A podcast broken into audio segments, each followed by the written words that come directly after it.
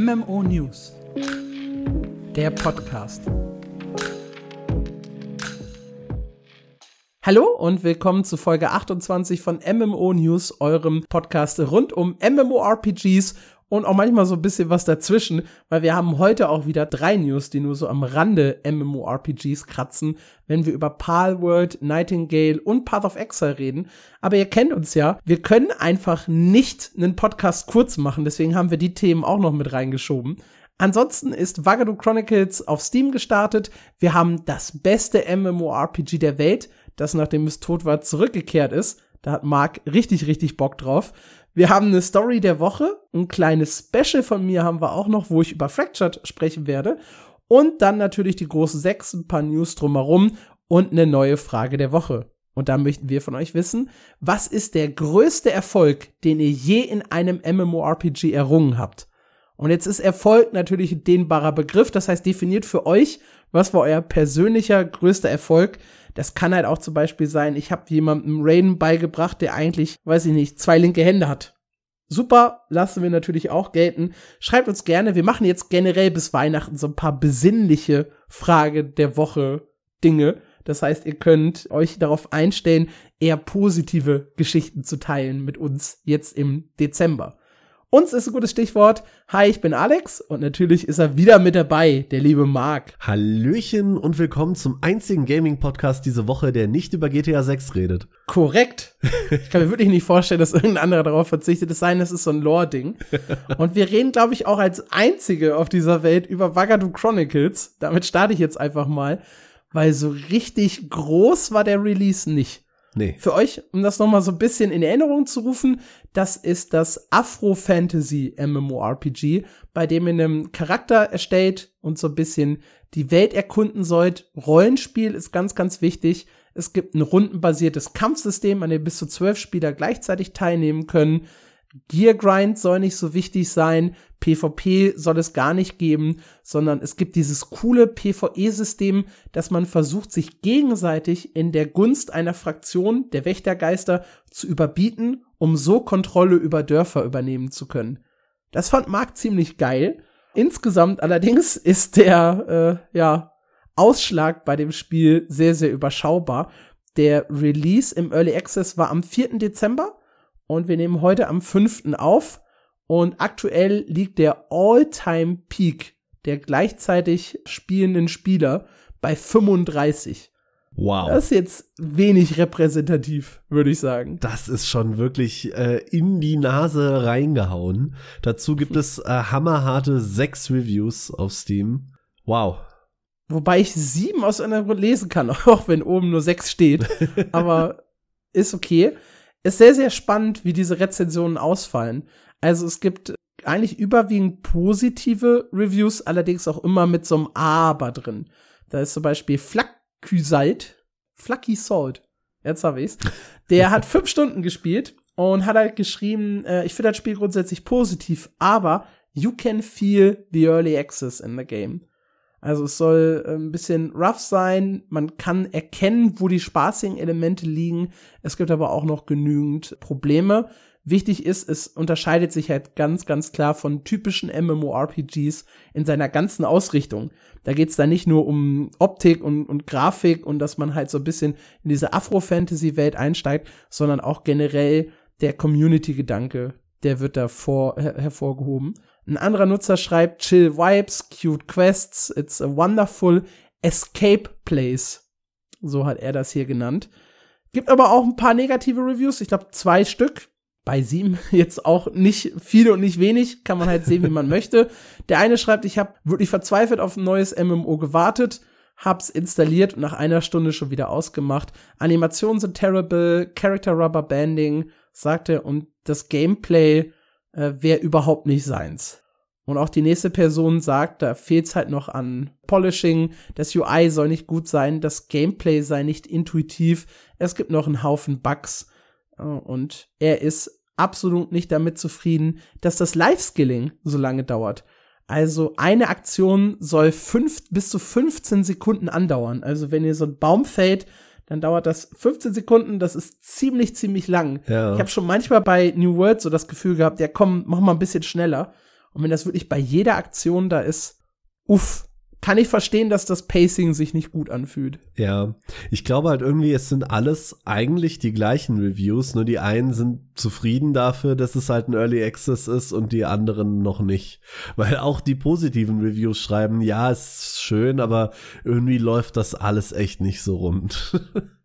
ja, das Spiel kostet 25 Euro. Bis zum 11. Dezember gibt es noch 20% Rabatt. Da kriegt das für 1996. Ich werde tatsächlich da gleich zuschlagen, wenn wir mit dem Podcast durch sind. und dann auch mal reinschauen in den nächsten Tagen und Wochen. Und vielleicht gibt's vor Weihnachten noch so eine kleine Review von mir, was das Thema Wagado Chronicles angeht. Weil grundsätzlich, ich sehe es da so ein bisschen wie Riot Games, die haben das Spiel ja äh, unterstützt, monetär, weil sie halt sagen, man muss so ein bisschen unterrepräsentierte Gruppen auch mal in den Vordergrund zehren und das halte ich A für eine richtige Aussage und B ist es halt einfach ein komplett frisches Setting.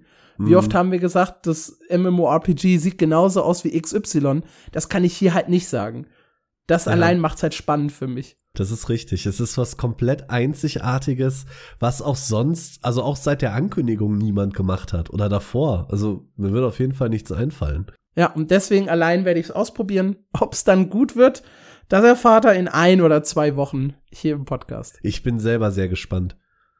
Ja, ich bin sehr gespannt, was du uns jetzt mitgebracht hast. Ich, das Einzige, äh, was ich zu hören bekommen habe, war, hier wird ein Spiel als das beste MMORPG der Welt angepriesen und hat mir dann so ein Bild geschickt, so ein Packshot, wo mir ein kleines Mädchen im Vordergrund steht mit einem sehr, sehr kurzen Rock. Ich bin sehr, sehr skeptisch. Ja, ich entführe euch jetzt in die wunderbare Welt der Superlative.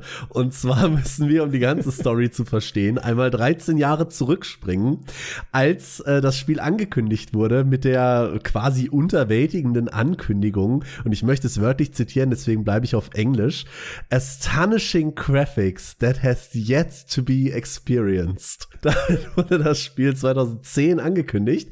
Und es geht natürlich, ihr habt es alle schon geahnt, um Aika Online. So, jetzt habt ihr das vielleicht auch noch nie gehört.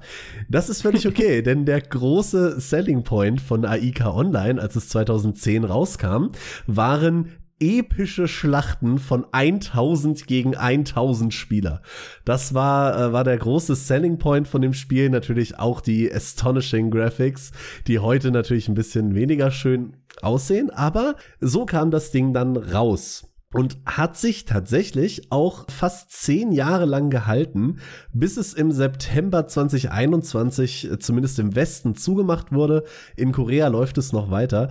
Die Seite mmos.com schreibt dazu schönerweise, das Spiel war zwar nie populär genug, um die 2000 Spieler, die sie beworben haben, in einem Schlachtfeld unterzubringen, aber es ist irgendwie trotzdem schade, dass es weg ist. wow. Ja. Spannendes Fazit. Absolut. Und jetzt hätte man ja denken können, okay, schade, die Entwickler haben sicherlich aus solchen maßlosen Übertreibungen gelernt, doch harret aus, das haben sie nicht. Denn das AIKA Online kehrt als AIKA Global zurück. Und äh, anders als bei Bless Global müssen wir hier keine Sorge vor NFTs haben, wenigstens das. Und wenn man sich die Seite anguckt und auf Features klickt, und deswegen wollte ich euch das unbedingt erzählen, dann grinst euch als erstes Feature, also es wird hier wirklich als Feature gelistet an The Best MMORPG in the World. Also ne, ganz, ganz klar, was ihr als nächstes spielen solltet. Hier schreiben sie wenig darum, was das Spiel eigentlich hat, außer dass es ein Free-to-Play Fantasy MMO wird mit dynamischen Features und Intense Player versus Player Combat und Large Scale Nation Wars. Außerdem wird es ein hm. Bounty-System geben und verschiedene Charakterklassen. Die sehen, um ehrlich zu sein, relativ Standard aus. Hier gibt's einen Krieger, einen Paladin, einen Rifleman, Dual Gunners, Clerics und Warlocks. Die Grafik dabei sieht nicht mehr so ganz astonishing aus, wie das vielleicht 2010 der Fall war. Und auch was die Features sonst angeht, wissen wir bisher relativ wenig. Deswegen bin ich tiefer auf die Suche gegangen, denn das Spiel erscheint oder für euch erschien schon am Abend des 5. Dezember 2023. Und ich habe tatsächlich vom Publisher, das macht übrigens CBM Games, eine Pressemitteilung gefunden, wo sie auch tatsächlich sehr an ihr Spiel zu glauben scheinen. Und ich, ich finde das einfach so geil. Sie schreiben hier, We proudly announce the global official launch of the highly anticipated PC MMORPG, was ich schon spannend finde, wenn es davor keine 2000 Spieler mehr gab. Und auch hier sagen sie uns wieder, with a groundbreaking virtual world is set to open its doors, promising an immersive and unparalleled gaming experience. Ja, also die haben auf jeden Fall kein Problem mit Übertreibung. Auf gar keinen Fall. Hier unten geht's auch noch mal weiter, äh, was die Features angeht. Zumindest lese ich euch das jetzt einfach mal vor. Ob wir das dann als Features bezeichnen, entscheidet selbst. Denn with breathtaking visuals, an expansive open world and engaging gameplay, the game invites players to embark on a captivating journey filled with epic battles, rich storytelling and endless possibilities. Ja, also, das kurz gefasst, PvP, MMORPG, Aika, AK Global war zehn Jahre da, dann zwei Jahre tot, jetzt wieder da. Wenn ihr also das selbsternannte beste MMORPG der Welt spielen wollt, könnt ihr das jetzt tun. Also, wenn es dieselben Features hat wie Aika, ich glaube, man spricht es Aika aus. Zumindest habe ich das schon mal gehört, Hm. das, das Wort so. Dann dürft ihr euch schon mal freuen. Erstens, es ist ein koreanisches MMORPG von Hanbit Soft entwickelt und die haben Genderlock auf ihren Klassen. Und zwar eine ganz interessante Variante. Du kannst wählen Melee Fighter, Range, DPS und Spellcaster. Und da hat jeweils die männliche und die weibliche Variante einen ganz anderen Spielstil. Der männliche Fighter ist ein Krieger, die weibliche Fighterin ist ein Paladin Hm. mit einem komplett anderen Gameplay. Äh, Rifleman und Dual Gunner, also einmal mit Gewehr, einmal mit zwei Pistolen, männlich, weiblich, und äh, Warlock und Cleric, also in diesem Fall auch die Heilerrolle, natürlich wieder weiblich, ne? Natürlich, weil alle Frauen spielen Support, ganz, ganz logisch und klar. Dann haben wir äh, fünf Fraktionen, die gegeneinander kämpfen im PvP. Deswegen ja auch diese riesigen Schlachten. Und spannend ist, Fraktionen können sich zu Allianzen zusammenschließen, zu zweit, und dann halt versuchen, ja, die anderen so ein bisschen zu bezwingen in Castle Sieges, die jeden Samstag stattfinden. Und vielleicht für euch auch relevant, CBM Interactive, die haben auch vorher schon äh, die Rolle des Publishers übernommen, aber äh, halt nicht weltweit, sondern nur für einen bestimmten Raum. Und jetzt machen sie es halt künftig weltweit, weil es halt in anderen Regionen außer Korea abgesch äh, abgeschaltet wurde. In Korea läuft es noch unter dem ursprünglichen Publisher bzw. unter dem ursprünglichen Entwickler einfach weiter. Tja, das äh, wirkt auf jeden Fall vielversprechend. Ist hier, glaube ich, das passendste Wort überhaupt. Ich liebe, dass ich gerade die Seite betreten habe und erstmal Cloudflare sich dazwischen geschaltet hat und dreimal verifizieren musste, dass ich ein Mensch bin. und die erste News, die ich lese, pre-register today und kauf bitte äh, verschiedene äh, Noble Packages. Ja. Danke. Natürlich. Ich meine, du bist ja bei Lost Ark auch dabei gewesen, alles zu kaufen, was ging, Hm. was diese Packages angeht. Aber was hier drin steht in den Packages, ich muss das auch einmal kurz festhalten. Ich lese das alles live gerade. Also das, das Level an Schockiertheit kann immer weiter steigen. Hier steht nämlich, das Highlight von dem Package ist 12, 12 Stunden auf Auto-Hunt-Time. Da habe ich schon Bock, muss ich sagen. Six Majestic Mount Skins, äh, 30 Tage Endless Rifle and Pistol Ammo, also Munition.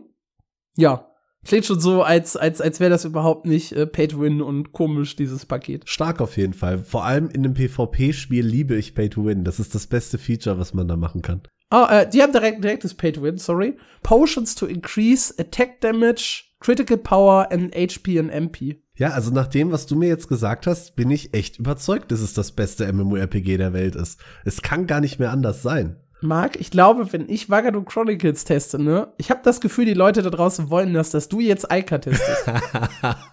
Alles klar, La lade ich mir runter. Ich werde aber kein Geld dafür ausgeben. Nein, aber ich erwarte mindestens fünf Stunden für, Oh für die Review. Okay, okay, krieg ich hin. Ja, nice. Da freue ich mich drauf. Das heißt, in den nächsten beiden Podcasts kriegt ihr jeweils eine Review von uns. Einmal Vagado Chronicles und einmal Ica Online. Geil. Ja, was haben wir jetzt noch für euch? Wir gehen nämlich rüber in den Newsflash, heute mal richtig, richtig früh in der Zeit und beginnen mit Blade and Soul. Da kommen die neuen alten angepassten Server, so richtig steige ich da noch nicht ganz durch. Angekündigt sind sie nämlich als Neo Classic Server für Blade and Soul. Und wenn ich Classic-Server höre, ist halt mein erster Impuls, ah ja, wie WoW Classic, wie Albion Online Classic, wie, keine Ahnung, Oldschool RuneScape, die holen halt das alte Spiel zurück. Und das wäre gar nicht so kacke, weil Blade and Soul in seiner ganz ursprünglichen Version, bevor fragwürdige Equipment-Entscheidungen getroffen wurden und das Pay-to-Win größer wurde, war gar nicht so übel. Also das, ich erinnere mich wirklich daran, eine gute Zeit in Blade and Soul gehabt zu haben. Und da dachte ich, yay, Classic Server könnte man ja mal ausprobieren. Das Ding ist aber, die Server sollen primär Verbesserungen in der Grafik und dem Gameplay bringen, aber es steht nirgendwo was davon, dass es Classic-Inhalte sein werden. Das heißt, es könnte auch sein, dass sie den aktuellen Patch nehmen und einfach, ja, auf die Neo-Classic-Server, hier ist Classic jetzt in Anführungszeichen, ziehen. Es gibt so einen 40-Sekunden-Trailer und da zeigen sie halt hauptsächlich Grafiküberarbeitungen, die vorgenommen wurden beim Umzug von der Unreal Engine 3 auf die Unreal Engine 4. Und da dürfte es jetzt bei euch vielleicht auch klingeln, denn dieses Engine-Update gab es eigentlich schon 2021 in Korea und ich muss sagen, dass ich das nicht hundertprozentig verfolgt habe, aber ich dachte, dass auch wir das Engine-Update eigentlich schon bekommen haben. Also weiß ich nicht so richtig, was das Update jetzt hier genau machen soll. Es gibt auch Kommentare auf YouTube, die sagen, hey, ihr hättet das doch auch sofort bitte in die Unreal Engine 5 packen können, für die Performance, für die bessere Grafik und so weiter. Das ist hier aber definitiv nicht der Fall. Generell ist irgendwie die Kritik an dem Trailer und den Infos generell sehr, sehr groß. So schreiben auf YouTube ganz, ganz viele, ja, ist ja nett, dass ihr jetzt hier irgendwelche Grafikänderungen und so vornehmt, aber die eigentlichen Probleme des Spiels, Balance, Mikrotransaktionen, einer schrieb, äh, pay to everything, also dass er wirklich für alles bezahlen muss. Das ist so schön. Dass ihr vielleicht einfach mal an den Dingen arbeitet und nicht unbedingt daran, irgendwie die Grafik schöner zu machen. Zumal ich auch sagen muss, so richtig krass sieht die Grafik auch nach dem Update nicht aus, finde ich. Also auch da ist es jetzt kein 2023 MMORPG, sondern vielleicht so 2016er. Ich würde auch sagen, auf jeden Fall unter BDO Level, was die Grafik angeht. Ja, auf jeden Und das Fall. halt 2023 so als großes Feature zu verkaufen, oder beziehungsweise 2024. Es gibt noch kein Release-Datum, aber sehr unwahrscheinlich, dass das dieses Jahr noch zu uns kommt. Das ist alles ein bisschen merkwürdig. Äh, MMOs.com, die haben halt geschrieben, es soll wohl New Content, New Art and New Cosmetics geben, sowie äh, ein Unique Progression System. Und da geht es darum, dass irgendwie Items aufgewertet werden können. Und das soll anders sein, als es derzeit der Fall ist. Genaue Details dazu gibt's nicht. Ein Release-Date gibt's dazu noch nicht. Also so richtig beeindruckend ist es nicht, was NCSoft hier abliefert. Und das halt ausgerechnet für Blade and Soul.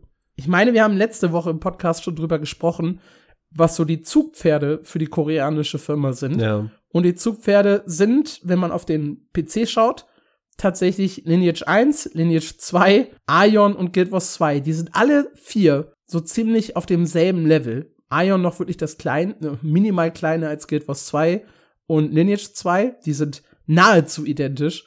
Und Lineage 1 bricht halt so ein bisschen nach oben, ist halt so Dauerbrenner für NCSoft in Korea. Spielt ja bei uns überhaupt gar keine Rolle. Ich glaube sogar, Lineage 1 lässt sich bei uns im Westen gar nicht spielen. Ja, ist das halt hier nicht relevant? Blade and Soul schon. Blade and Soul kommt aber global nur knapp auf ein Drittel von dem, was halt Guild Wars 2 und die anderen so einnehmen. Und Blade and Soul 2 bei Mobile ist noch viel, viel schlimmer, ist teilweise nur ein Zehntel von dem, was die anderen Ouch. Mobile Games einnehmen. Dementsprechend vollkommen irrelevant. Also so schlimmer als ein Zehntel. Also 9 Milliarden Won. Das ist das, was Blade and Soul 2, die Mobile-Version, umgesetzt hat. Und zum Vergleich, äh, Lineage M hat 119 Millionen und Lineage W, das neueste, hat 90 Millionen. Milliarden natürlich. Verteilung, also da ist es wirklich ein Zehntel. Das ist wenig. Und Guild Wars 2 hat halt 21 Milliarden gemacht, IO äh, hat insgesamt 19 und Lineage 2 auch 20,5. Also die sind alle drei ziemlich even, was das angeht. Und deutlich über der Mobile-Version auch von Blade and Soul. Ja, auf jeden Fall. Wow. Also das ist für die eigentlich ein relativ totes Franchise, ein relativ totes Spiel. Marke, Marke war das Wort, was ich suchte. Eine relativ tote Marke für, für NCSoft.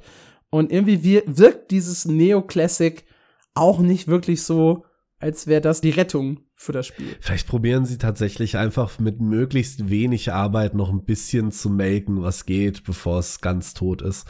Weil anders macht das irgendwie keinen Sinn in meinem Kopf. Ja, also wirklich das Beste, was sie machen könnten, was auch wirklich die YouTube-Kommentare gesagt haben, schraubt an der Monetarisierung, bringt einen wirklichen Classic-Server raus, ohne die großen neuen Updates, macht die Grafik vielleicht hübscher, das ist euch überlassen, aber nicht so wichtig.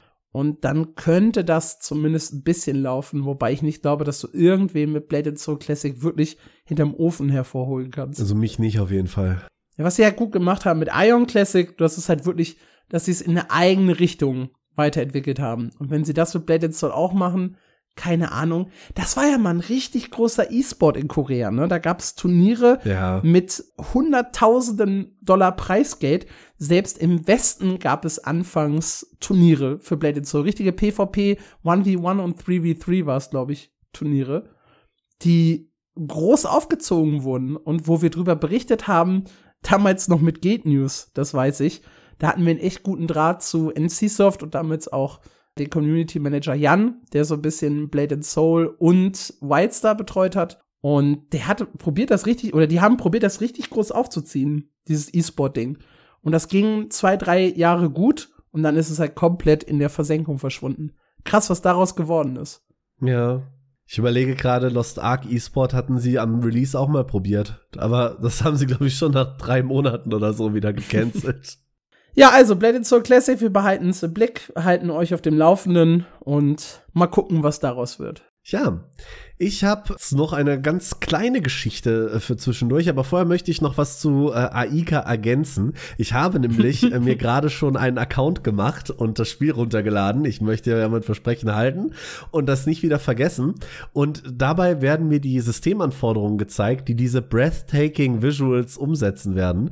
Und ihr braucht leider, es, ich weiß, es ist echt krass, ihr braucht einen Pentium Dual Core mit 1,8 Gigahertz, 2 Gigabyte RAM, genau wie 2 Gigabyte Festplattenspeicher und 512 MB Grafikspeicher. Kann ich auf meinem Taschenrechner spielen? ich bin sehr gespannt auf die Breathtaking Visuals.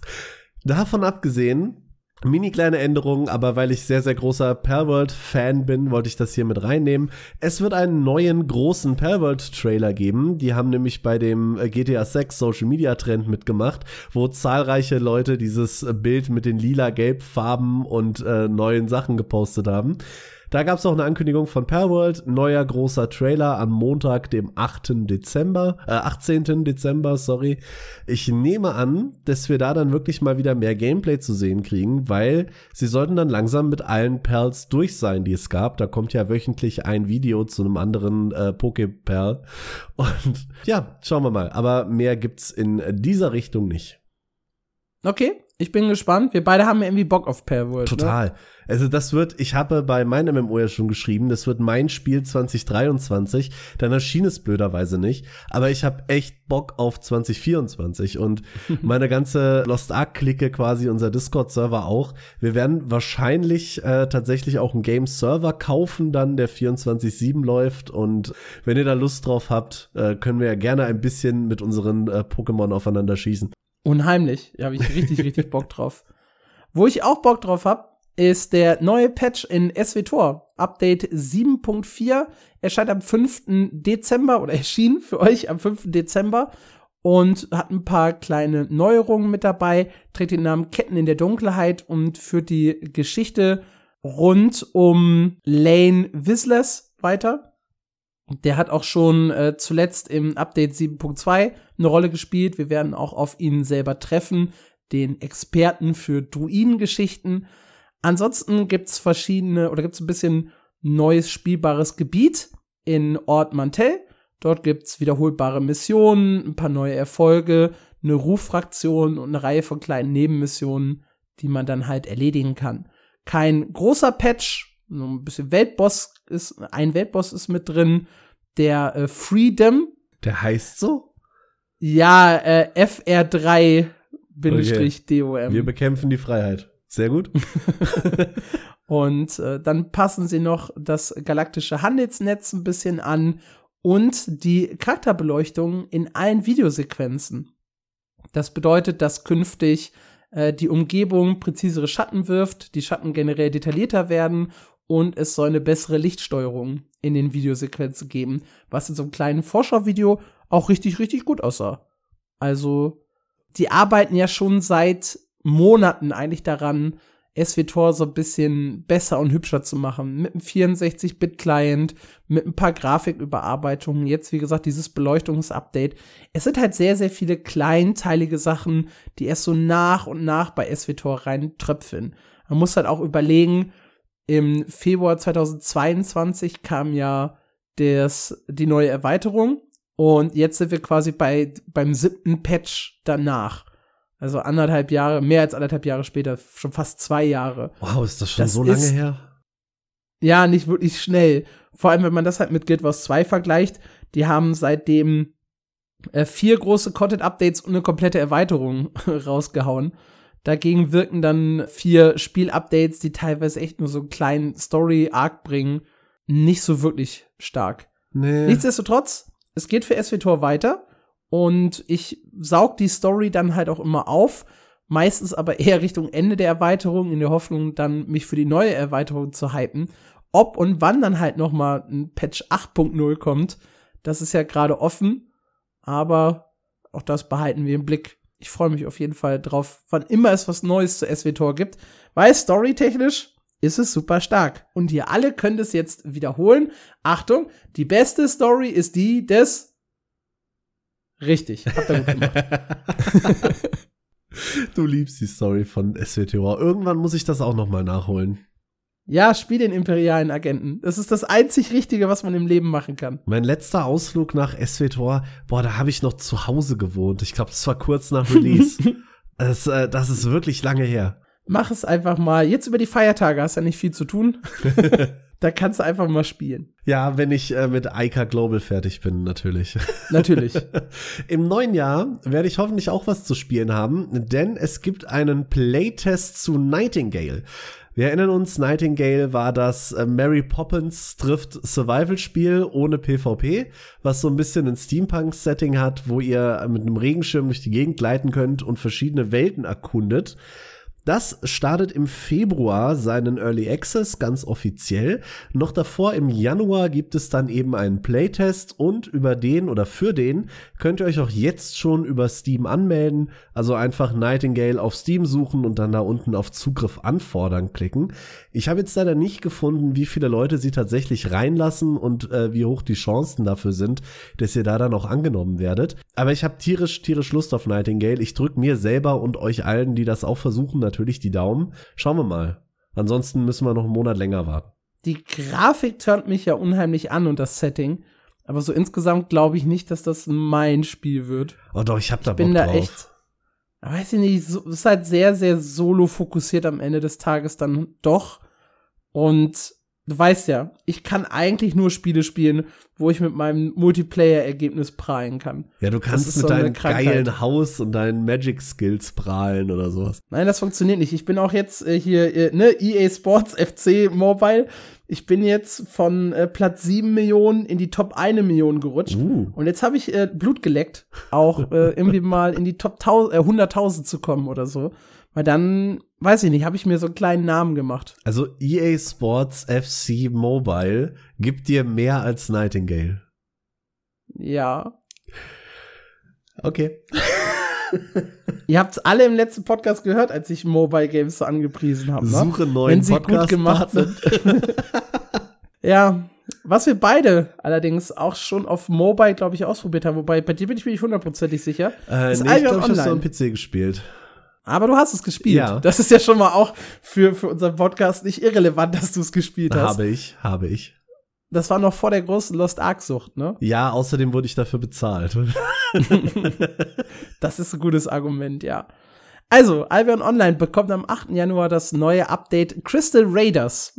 Das richtet sich vor allem an Gilden und dreht sich so ein bisschen um die Territorien. Denn die Überfälle auf diese werden ein klein wenig überarbeitet. Und zwar können die Gilden oder die feindseligen Gilden nun rohe gesammelte Energie stehen, ohne eine große Invasion planen zu müssen. Und das soll halt dazu führen, dass in diesen Territorialkämpfen mehr so zwischendurch passiert. Also man braucht nicht dieses eine große Ereignis, für das dann alle zusammenkommen und es kommt zu einer riesigen Schlacht, sondern man kann in kleineren Gruppen und konstant, das ist das Wort, das sie hier benutzen, äh, etwas tun, um halt bei den Territorien ja so ein bisschen Bewegung in das Ganze reinzubringen. Zudem gibt es täglich Saisonpunkte für die Gilde.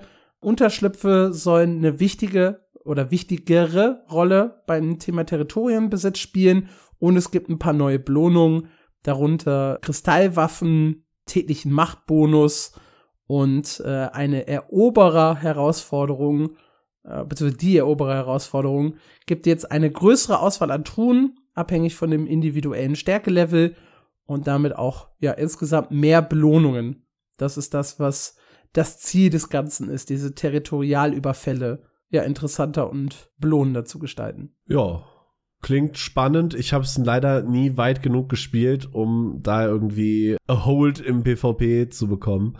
es war mehr so ein spaßiges Rumgeklicke.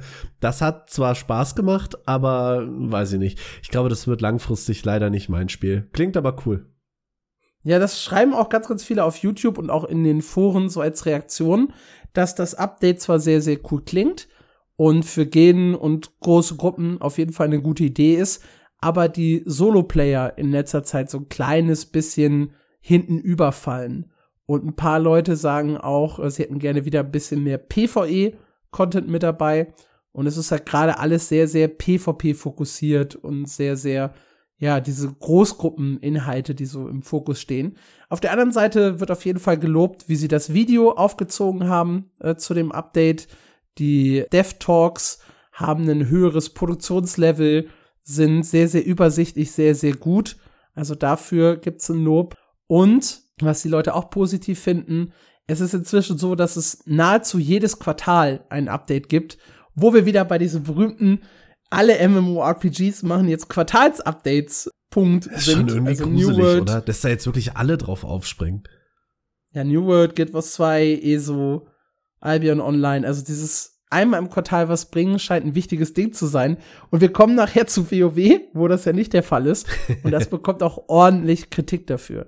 Also ja, wenn ihr in Albion Online unterwegs seid und ihr habt tatsächlich so eine Gilde, dann werdet ihr wahrscheinlich eh schon von dem Update gehört haben.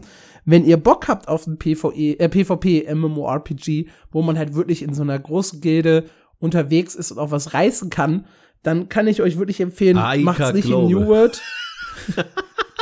Ich wollte gerade New World dissen und du machst es noch schlimmer. Also, wenn ihr Bock auf Territorialkämpfer habt, spielt einfach nicht New World. Sorry, ich mag das Spiel, aber dafür ist es halt einfach nicht so gut, wie es in Albion Online der Fall ist. Ja, ich habe Albion damals in meinem Artikel darüber, glaube ich, das beste MMORPG, das ihr nie gespielt habt, genannt. Und mhm. das ist es wahrscheinlich für mich auch. Ich habe euch noch was mitgebracht zu Ashes of Creation. Das ist ja allein schon der Name löst, glaube ich, bei ganz vielen flatternde, flatternde Hände und Schnappatmung aus. Ich persönlich fand das Ganze ein bisschen ernüchternd, aber fangen wir von vorne an. Es gab eine Stunde neues Gameplay aus Ashes of Creation und da geht's hauptsächlich wieder ums äh, Gathering und Crafting. Sie haben ja schon mit dem letzten Video oder dem vorletzten war es, glaube ich, das Gathering behandelt. Mhm. Und da gehen sie jetzt noch ein bisschen tiefer rein. Dabei gibt es ein paar Key-Aspekte, die ganz cool sind. Also das grundsätzliche Craften funktioniert, wie wir es letztes Mal auch gesehen haben. Ich renne durch die Gegend, äh, hau ein paar Bäume, pflück, pflück ein paar Pflanzen. Äh, sieht alles sehr ähnlich zu New World aus, hattest du, glaube ich, auch in deinem Artikel geschrieben. Ja, genau. Das Crafting danach funktioniert allerdings ein bisschen anders und auch in das Gathering-System soll ein bisschen mehr Tiefe rein. Das Crafting funktioniert dabei mit Recipes, die man äh, finden kann und looten kann. Einige davon gehen dann direkt in euer Recipe Book, also quasi, dass ihr die immer wieder benutzen könnt. Besonders seltene Recipes oder starke Recipes haben allerdings äh, Charge Counters. Die können also nur eine limitierte Anzahl an, an Malen benutzt werden und dann hat euer Charakter scheinbar auf magische Weise vergessen, wie er die Sachen gerade hergestellt hat. Jedenfalls müsst ihr die dann nochmal droppen. Das finde ich ein bisschen seltsam, bin, bin ich ehrlich. Es hält halt wahrscheinlich seltene und starke Sachen selten und stark. Wahrscheinlich. ja. ja, manchmal treffen die Entwickler dann halt echt verrückte Entscheidungen, um sowas umzusetzen. Und wir, wir haben halt bei Core Punk ja so gelobt, dass man sich auf eine Sache spezialisieren muss und nicht alle Berufe, also wenn man einen Beruf perfekt leveln will, nicht alle anderen Berufe auch perfekt bekommt. Das finden wir ja cool. Ja. Ob jetzt so richtig cool ist, dass man manche Sachen nur begrenzt nutzen kann, weiß ich nicht. Ja, und damit geht's auch mit den nächsten Sachen weiter, die zwar auf dem Papier cool klingen, aber ich weiß jetzt schon, dass sie mich im Gameplay nerven werden. Und zwar gibt es Material wie zum Beispiel bestimmtes Holz, das ihr nur nachts ernten könnt. Das äh, Mhm. gibt es also äh, tagsüber nicht. Andersrum gibt es natürlich auch Pflanzen, die nur tagsüber blühen und geerntet werden können und die ihr nachts dann nicht bekommen könnt. Außerdem Mhm. haben sie bestätigt, dass es Material geben wird. Das wird im Video nicht gezeigt, aber bestätigt, dass es Material geben wird, für das ihr mehrere Spieler braucht, um es abzuernten. Mhm. Damit könnte ich noch leben. So ein Farming Train könnte vielleicht ganz cool sein. Aber diese tageszeitspezifischen Geschichten, nee, das wird mich nerven. Ich weiß es. Aber ist das an unsere Tageszeiten gebunden oder hat Ashes of Creation einen anderen Daytime-Rhythmus? Ich weiß nicht, ob sie einen anderen Rhythmus haben. Ja, wir haben das jetzt natürlich brav nachgeschlagen und tatsächlich soll sich der Tag-Nacht-Zyklus nicht genau an unsere Zeit, an unserer Zeit orientieren, sondern es soll so ein bisschen so aussehen, dass 15 reale Minuten einer Stunde Ingame entsprechen. Das heißt, das Ganze viertelt sich so ein bisschen. Das heißt, wir haben viermal Tag und viermal Nacht innerhalb eines echten Tages. Das bedeutet aber auch, wenn sie das so perfekt timen, dass wenn ich immer um 18 Uhr spiele, ich immer um 18 Uhr Tag oder Nacht haben werde. Und dann mitunter das Problem habe, dass ich an bestimmte Items nicht rankomme, es sei denn, ich spiele, weiß ich nicht, zwei oder drei Stunden später, wenn dieser Rhythmus dann halt wirklich acht Stunden lang ist. Nee, acht Stunden sind das acht Stunden, nee, sechs Stunden, vier mal sechs und 24. also wirklich sechs Stunden lang ist, kann es halt passieren, dass ich ewig lange brauche, um an die perfekte, um an, oder um an das entsprechende Material zu kommen. Ja. Allerdings soll dieser Day-and-Night-Cycle äh, erst so richtig in Alpha 2 getestet werden. Also den gab's jetzt zuvor gar nicht so konkret. Ja, ansonsten gibt es ein Level-Up-System beim Crafting. Wir kennen das alle, das ähm, verschiedene Milestones hat. Also so in Richtung, keine Ahnung, ab Level 25 seid ihr Bauarbeiter Azubi, auf Level 100 seid ihr Großmeister. So in die Richtung. Und abhängig von diesen Rängen äh, gibt es dann auch neue Funktionen, die ihr nutzen könnt, wie zum Beispiel zusätzliche äh, Slots, damit ihr andere oder mehr Crafting-Sachen ausrüsten könnt und Multiple Crafting Queues. Ihr könnt dann also verschiedene Sachen in die Queue legen, die dann für euch gebastelt werden. Und ich glaube, wenn ich das richtig verstanden habe, müsst ihr dabei dann auch nicht die ganze Zeit dabei sein. Okay, aber das wird also ein bisschen dauern, bis manche Sachen hergestellt ja, sind. Da, davon gehe ich stark aus. Okay. Wenn man dann nicht stehen bleiben muss, ist das aber auch irgendwie weird. Ich schmelz meinen Stahl irgendwie zusammen zu einem Schwert und gehe dann eine Viertelstunde weg und komme dann wieder und dann ist das Schwert fertig. Interessant. Also ich, ich, ich bin halt so ein bisschen überlegen, sie haben ja nie jetzt von großem Realismus in Ashes of Creation gesprochen. Aber was halt Steven Sharif ja immer gesagt hat, er möchte das MMORPG seiner Träume quasi bauen. Mhm. Mit den Sachen, die ihn an Arc Age und an WoW gestört haben und wie er sich halt vorstellen könnte, wie das perfekte Spiel aussieht. ja.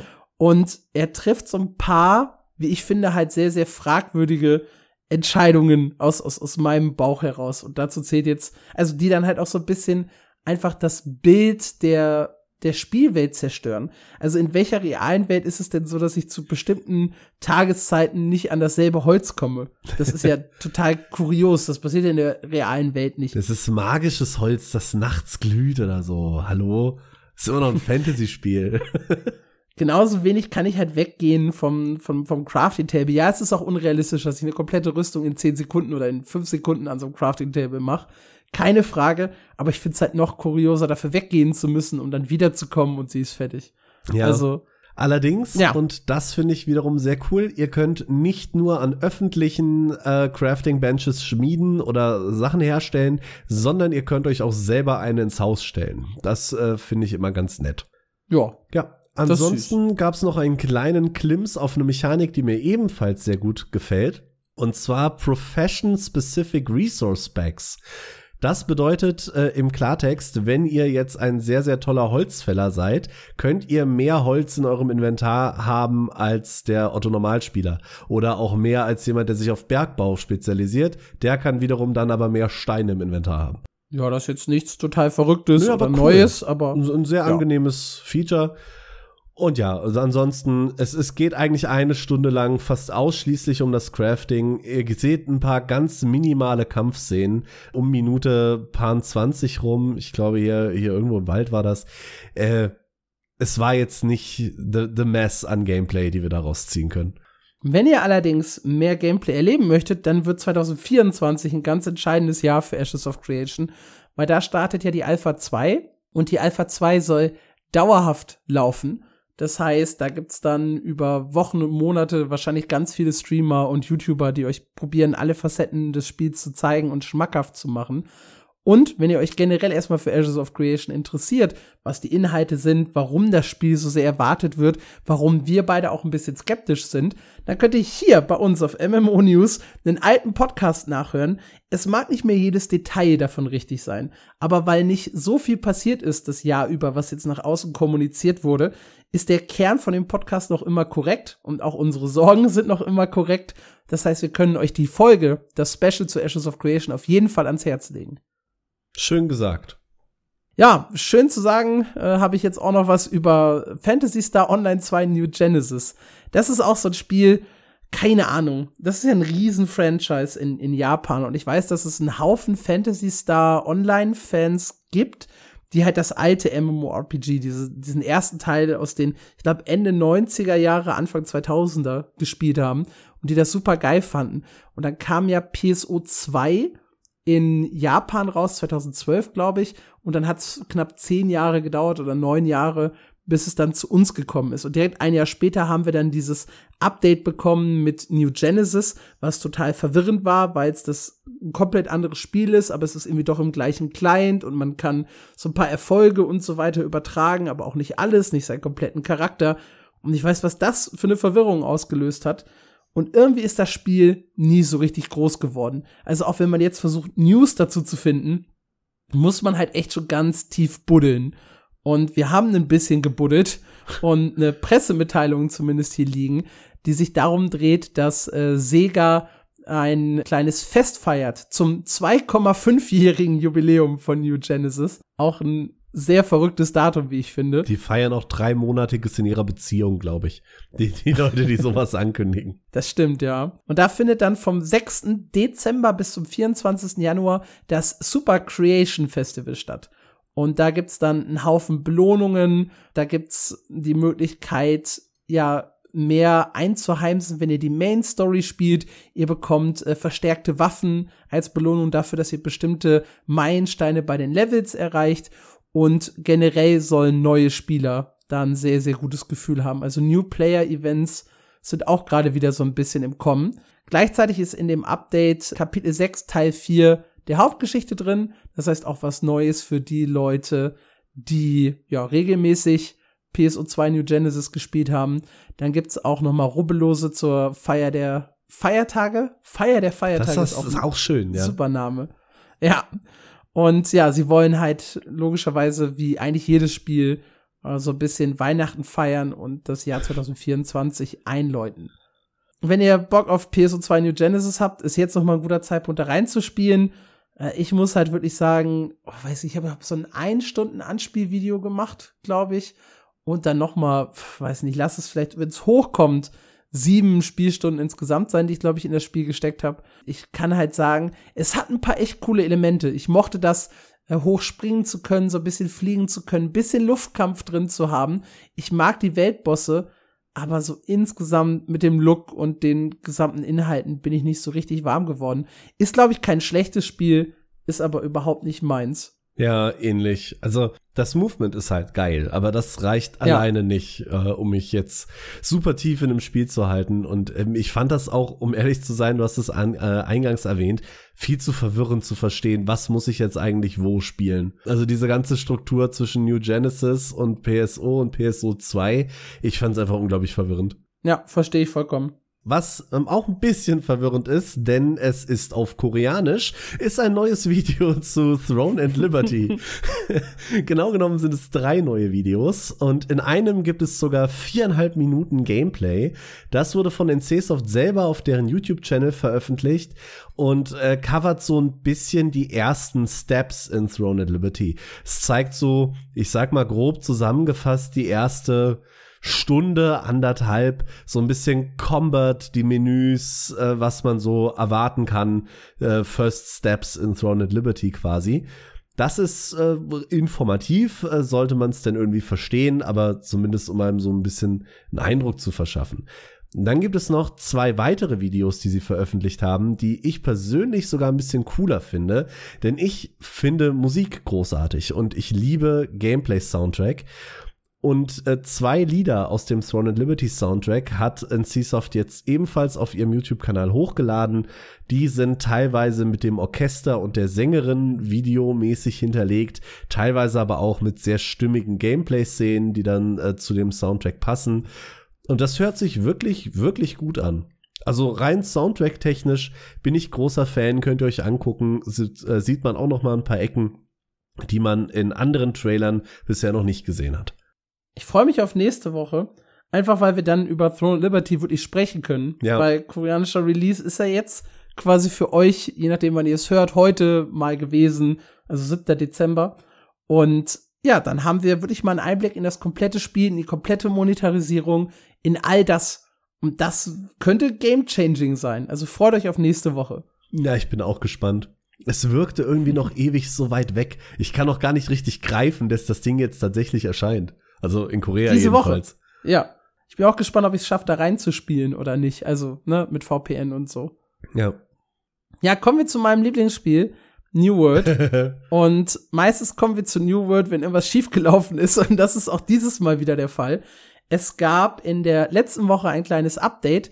Und nach diesem Update kam es zu regelmäßigen kleinen Crashes. Und es hat ein bisschen gedauert, bis man herausgefunden hat, hey, woran liegt das denn? Und die Lösung war schlussendlich zwei Fähigkeiten im Spiel, die deaktiviert werden müssen. Einmal Evade auf dem Rapier und einmal der Netzschuss auf der Donnerbüchse. Und die mussten oder sind noch immer temporarily disabled. Und das Kuriose ist auch hier wieder, man kann sie zwar noch in den Slot packen, was überhaupt nicht verwirrend ist, nur lassen sie sich da nicht mehr anklicken. Warum sie die Remain Slottable gemacht haben, keine Ahnung, ja, aber man kann sie noch auswählen, man kann sie nur nicht einsetzen. Und sie sollen halt re-enabled werden, wenn es einen Fix gibt, der diese kleinen Crashes verhindert. Und das ist bisher noch nicht der Fall. Die, der Tweet ist vom 30. November, also auch schon fast wieder eine Woche alt. Und es hat sich noch nichts getan. Einige scherzen schon, wir müssen also bis zum 12. Dezember warten, bis es den Fix endlich gibt. Und da erscheint nämlich das äh, nächste große Update für New World. Wir haben hier im Podcast auch schon drüber gesprochen. Äh, Eternal Frost bringt eine neue Saisonhandlung, also ein bisschen äh, Story mit den Silberkrähen, die neue Expedition Gletschersee, acht neue Artefaktwaffen, einen neuen Season Pass mit neuen Herausforderungen und Belohnungen. Und da hört es dann auch schon so ziemlich auf, weil sie halt einen Haufen Inhalte nicht gebracht haben, die ursprünglich geplant waren. Darunter das Update der Hauptgeschichte der Erweiterung, Season Trials, eine Überarbeitung der Territorienkontrolle und die serverübergreifenden Dungeons, die ein ganz wichtiger Aspekt waren für viele, damit halt endlich die Wartezeit reduziert wird. Aber die zumindest sollen in dem Mid-Season-Patch Ende Januar, Anfang Februar kommen. Die sind schon so lange angekündigt, oder? Jein, äh, geplant. Also das erste Mal drüber gesprochen haben sie im Sommer 2022. Da hieß es, wir brauchen noch Zeit. Und dann haben sie im Q1 23, also Anfang des Jahres, die Roadmap veröffentlicht. Und da stand dann drauf, wir brauchen bis zum vierten Quartal. Und mhm. also ungefähr ein Jahr und zwei Monate war es, glaube ich, nachdem sie das erste Mal drüber gesprochen haben, bis es eigentlich erscheinen sollte. Und am Ende wird es ein Jahr und vier Monate sein, die sie gebraucht haben. Das ist schon übel. Ja, das ist halt die verrückte Serverstruktur bei New World, ne? Ja. Das ist alles ein bisschen komisch. Da gab es übrigens auch Server-Merges da will ich jetzt gar nicht so genau drauf eingehen, weil das wird wahrscheinlich die wenigsten von euch betroffen haben. Und selbst wenn, weiß ich nicht, es betrifft diese äh, relativ neu erstellten Server für die Erweiterung, Da haben wir auch drüber gesprochen. Und die werden jetzt in andere neu erstellte Server für die Erweiterung gemerged. Also an den Kerninhalten oder an den Kernserver von New World hat sich da jetzt nichts getan. Das denke ich gut. Die werden wahrscheinlich relativ ausgestorben sein, nehme ich jetzt mal an. Ja, es geht, es geht. Also New World hat ja generell noch immer ein Spielerzahlen hoch. Zumindest verglichen mit der Zeit vor der Erweiterung. Mhm. Das muss man halt so ein bisschen positiv dabei halten. 25.000 Spieler im Peak ist jetzt nicht die krasse Masse, aber nichtsdestotrotz deutlich besser als das, was sie halt vor der Erweiterung hatten. Da dümpelten wir irgendwo bei 15.000, 16.000. Und ich glaube, sie haben jetzt noch zwei zusätzliche Server pro Region, Mhm. wenn ich mich nicht täusche. Also insgesamt dürften es so irgendwas zwischen sechs und acht Server mehr sein für 10.000 Spieler mehr. Das ist also, also im Peak mehr. Ja. Über die Zeit ja noch ein bisschen mehr insgesamt. Das dürfte also schon relativ okay jetzt sein nach den Merges. Freut mich ja, auch wenn der Bug natürlich wieder hilarious ist. Also ich habe heute so ein bisschen nach News gesucht. Ich bin ja nicht so tief in New World drin. Und an der Stelle habe ich einfach nur die Headline von den Kollegen bei MMORPG.com kopiert, weil ich die so herrlich fand. Die, die titeln mit New World temporarily disables abilities to prevent crashes after patching combat bugs. Und das fand ich so großartig. Ja, fairerweise muss man aber sagen, nahezu in jedem Update werden irgendwelche Combat-Bugs gefixt. Also ist jetzt nicht so, als wäre das eine große Überraschung oder eine große News, dass das danach passiert ist. Ich dachte aber natürlich. Ich dachte jetzt ernsthaft für ein paar Sekunden, du sagst, nahezu in jedem großen Update werden Abilities äh, deaktiviert, weil es Bugs gibt. Nee, das ist Völlig normal. tatsächlich erst das zweite Mal, glaube ich, dass das passiert ist. Es wurden schon Skins deaktiviert, die zu Crashes geführt haben, ja, Ja, aber und die Gold Valentin-Skins. und die Go- Würste. Gold-Tubes, ja. Ach ja, gibt schon- New World. Es ist schon geil, ne? Irgendwann werden wir, weiß ich nicht, in, in 10, 15, vielleicht 20 Jahren, wenn New World dann zumacht, dann werden wir hier sitzen, weil wir immer noch MMO News machen in Natürlich. 20 Jahren und werden sagen, weißt du noch damals die Riesenwürste? Ich hätte, und es ja, wird sich gut anfühlen. ich hätte ja mal voll Bock auf ein Special. Das wäre aber auch super viel Recherche, so die verrücktesten Bugs, die es in MMORPGs gab. Das ist eine sehr, sehr coole Idee, Da ja. hätte ich echt mal Lust drauf. Wenn, wenn ihr sowas hören wollt, äh, lasst mal ein Hallöchen im Discord da oder sowas. Den könnt ihr übrigens erreichen auf discord.mmo-news.audio. Wenn ihr keinen Bock auf Discord habt, dann könnt ihr uns natürlich auch auf Twitter, Blue Sky oder Facebook folgen. Und ihr habt auch die Möglichkeit, eine Mail zu schreiben an. Info at mmo-news.audio. Da übrigens auch gerne die Frage der Woche beantworten. Da habe ich das diesmal gar nicht erwähnt. Aber ja. Ist richtig. Ich habe noch eine News für euch, äh, die geht um Path of Exile. Da gab es nämlich zwei große Ankündigungen im Livestream und die eine betrifft das aktuell laufende Path of Exile, nämlich das nächste Update Affliction. Die bringt vor allem das Ultimatum als Season Mechanic zurück, das war sehr beliebt und drei neue Ascended Klassen, also die könnt ihr dann quasi später wählen, um eure Klasse noch ein bisschen zu verfeinern. Ist also tatsächlich ein sehr großes Update. Was aber viel interessanter ist, war ein ungefähr einminütiger Teaser für Path of Exile 2. Und da gab es wieder natürlich eine Minute Gameplay und es wurde eine neue Klasse vorgestellt und die hat eine Armbrust und äh, einen Bogen, also eine Ranger-Klasse. Sieht ziemlich gut aus, wie das, was wir bisher von Path of Exile 2 schon gesehen haben. Grafisch alles sehr, sehr hübsch. Und dann haben sie noch ein Highlight rausgehauen am Ende vom Stream. Und Albion Online kennt das schon, die haben das nämlich auch gemacht und der Rest von dem Update wurde völlig ignoriert, weil alle nur vier Tasten gefeiert haben. Path of Exile 2 bekommt optionale WASD-Steuerung und das hat zu einem riesen Hype geführt, weil tatsächlich ist das für ISO-Spiele echt nicht Standard. Das äh, ist cool, gefällt mir. Ich bin großer WASD-Fan. Ich weiß nicht. Also, ich meine, ich habe mit ISO-Perspektive ja sowieso meine Probleme. Dann noch mit Path of Exile eine Menge Probleme. Also, es ist jetzt weder krass cool noch traurig für mich. Aber ich freue mich, dass, dass man sich an so Kleinigkeiten noch erfreuen kann, ne? Ich finde das auch so geil. So, da steht einer, ihr könnt jetzt die vier Tasten drücken und dann läuft euer Charakter und zehntausende Leute so, wow, das ist total geil. Ja, wo keine zehntausende Leute gesagt haben, boah, ist das total geil. Oh. Das ist Fractured. Meister der Überleitung am Start. Bitteschön, ja, so bin ich. Ich habe reingespielt. Ich habe es euch versprochen. In Fractured äh, ziemlich genau vier Stunden und 17 Minuten. Ich habe mir nämlich einen Timer gestellt, um so präzise wie möglich meine Erfahrungen wiederzugeben. Und ihr kennt es, ich habe hier so einen Editor offen mit ganz vielen Stichpunkten drin. Natürlich. Und ja, ich erzähle einfach mal so ein kleines bisschen meine Erfahrung. Ich habe tatsächlich meinen Account relativ schnell wiedergefunden. Erst hatte ich einen kurzen Herzinfarkt, weil da steht nämlich, äh, hey, du musst hier deinen Glyph-Account mitunter rüberziehen, wenn du das halt bei Gamigo damals erstellt hast, dein Fractured. Und ich wusste halt nicht mehr, habe ich das oder habe ich das nicht. Also habe ich mich schnell bei Gamigo eingeloggt und gesehen, ja, ich hatte hier einen Fractured-Account und hier ist der Code, um den umzuziehen auf meinen Hauptaccount, also wieder zurück zu Fractured. Da habe ich den Code kopiert und wollte den auf der Fractured-Webseite eingeben und die sagen, äh, nö, das ist übrigens abgelaufen seit einem Monat. und ich habe schon so gedacht, ei, ei, ei, ob das was wird. Aber ich konnte mich mit denselben Login-Daten anmelden und hatte einfach wieder Zugriff auf, auf meine Fractured-Inhalte. Also entweder haben sie es selbst schon migriert, ich hatte einfach Glück, vielleicht haben die sich auch gemerkt, wer Alexander Leitsch ist und dass sie hier mein MMO nicht verärgern wollen. Ganz bestimmt. Ich weiß es nicht, aber ich habe auf jeden Fall Zugriff auf meinen Account gehabt, alles war gut. Das hat mich sehr beruhigt. Ja, zum Thema Spiel selber. Wenn man das Spiel betritt, hat man die Auswahl zwischen zwei der drei versprochenen Welten.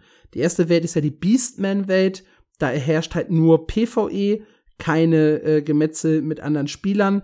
Es sei denn, ihr stimmt dem beide äh, zu, zum Beispiel in Duellen. Und dann gibt's halt die Welt der Menschen. Da herrscht reguliertes PvP. Das heißt, es gibt äh, Zonen, in denen ist halt PvP aktiv. Da könnt ihr euch halt wegmetzeln. Es gibt Zonen, da ist man eigentlich sicher. Leute können sich aber auf böse Stellen dich umnatzen und müssen dann halt mit Restriktionen rechnen. Wir alle kennen das. Schlechtes Karma, Kopfgelder und so weiter. Und dann gibt's halt die dritte Welt, die der Dämon, da herrscht unreguliertes, wir hauen alle drauf, PvP. Diese Welt steht noch immer nicht zur Verfügung.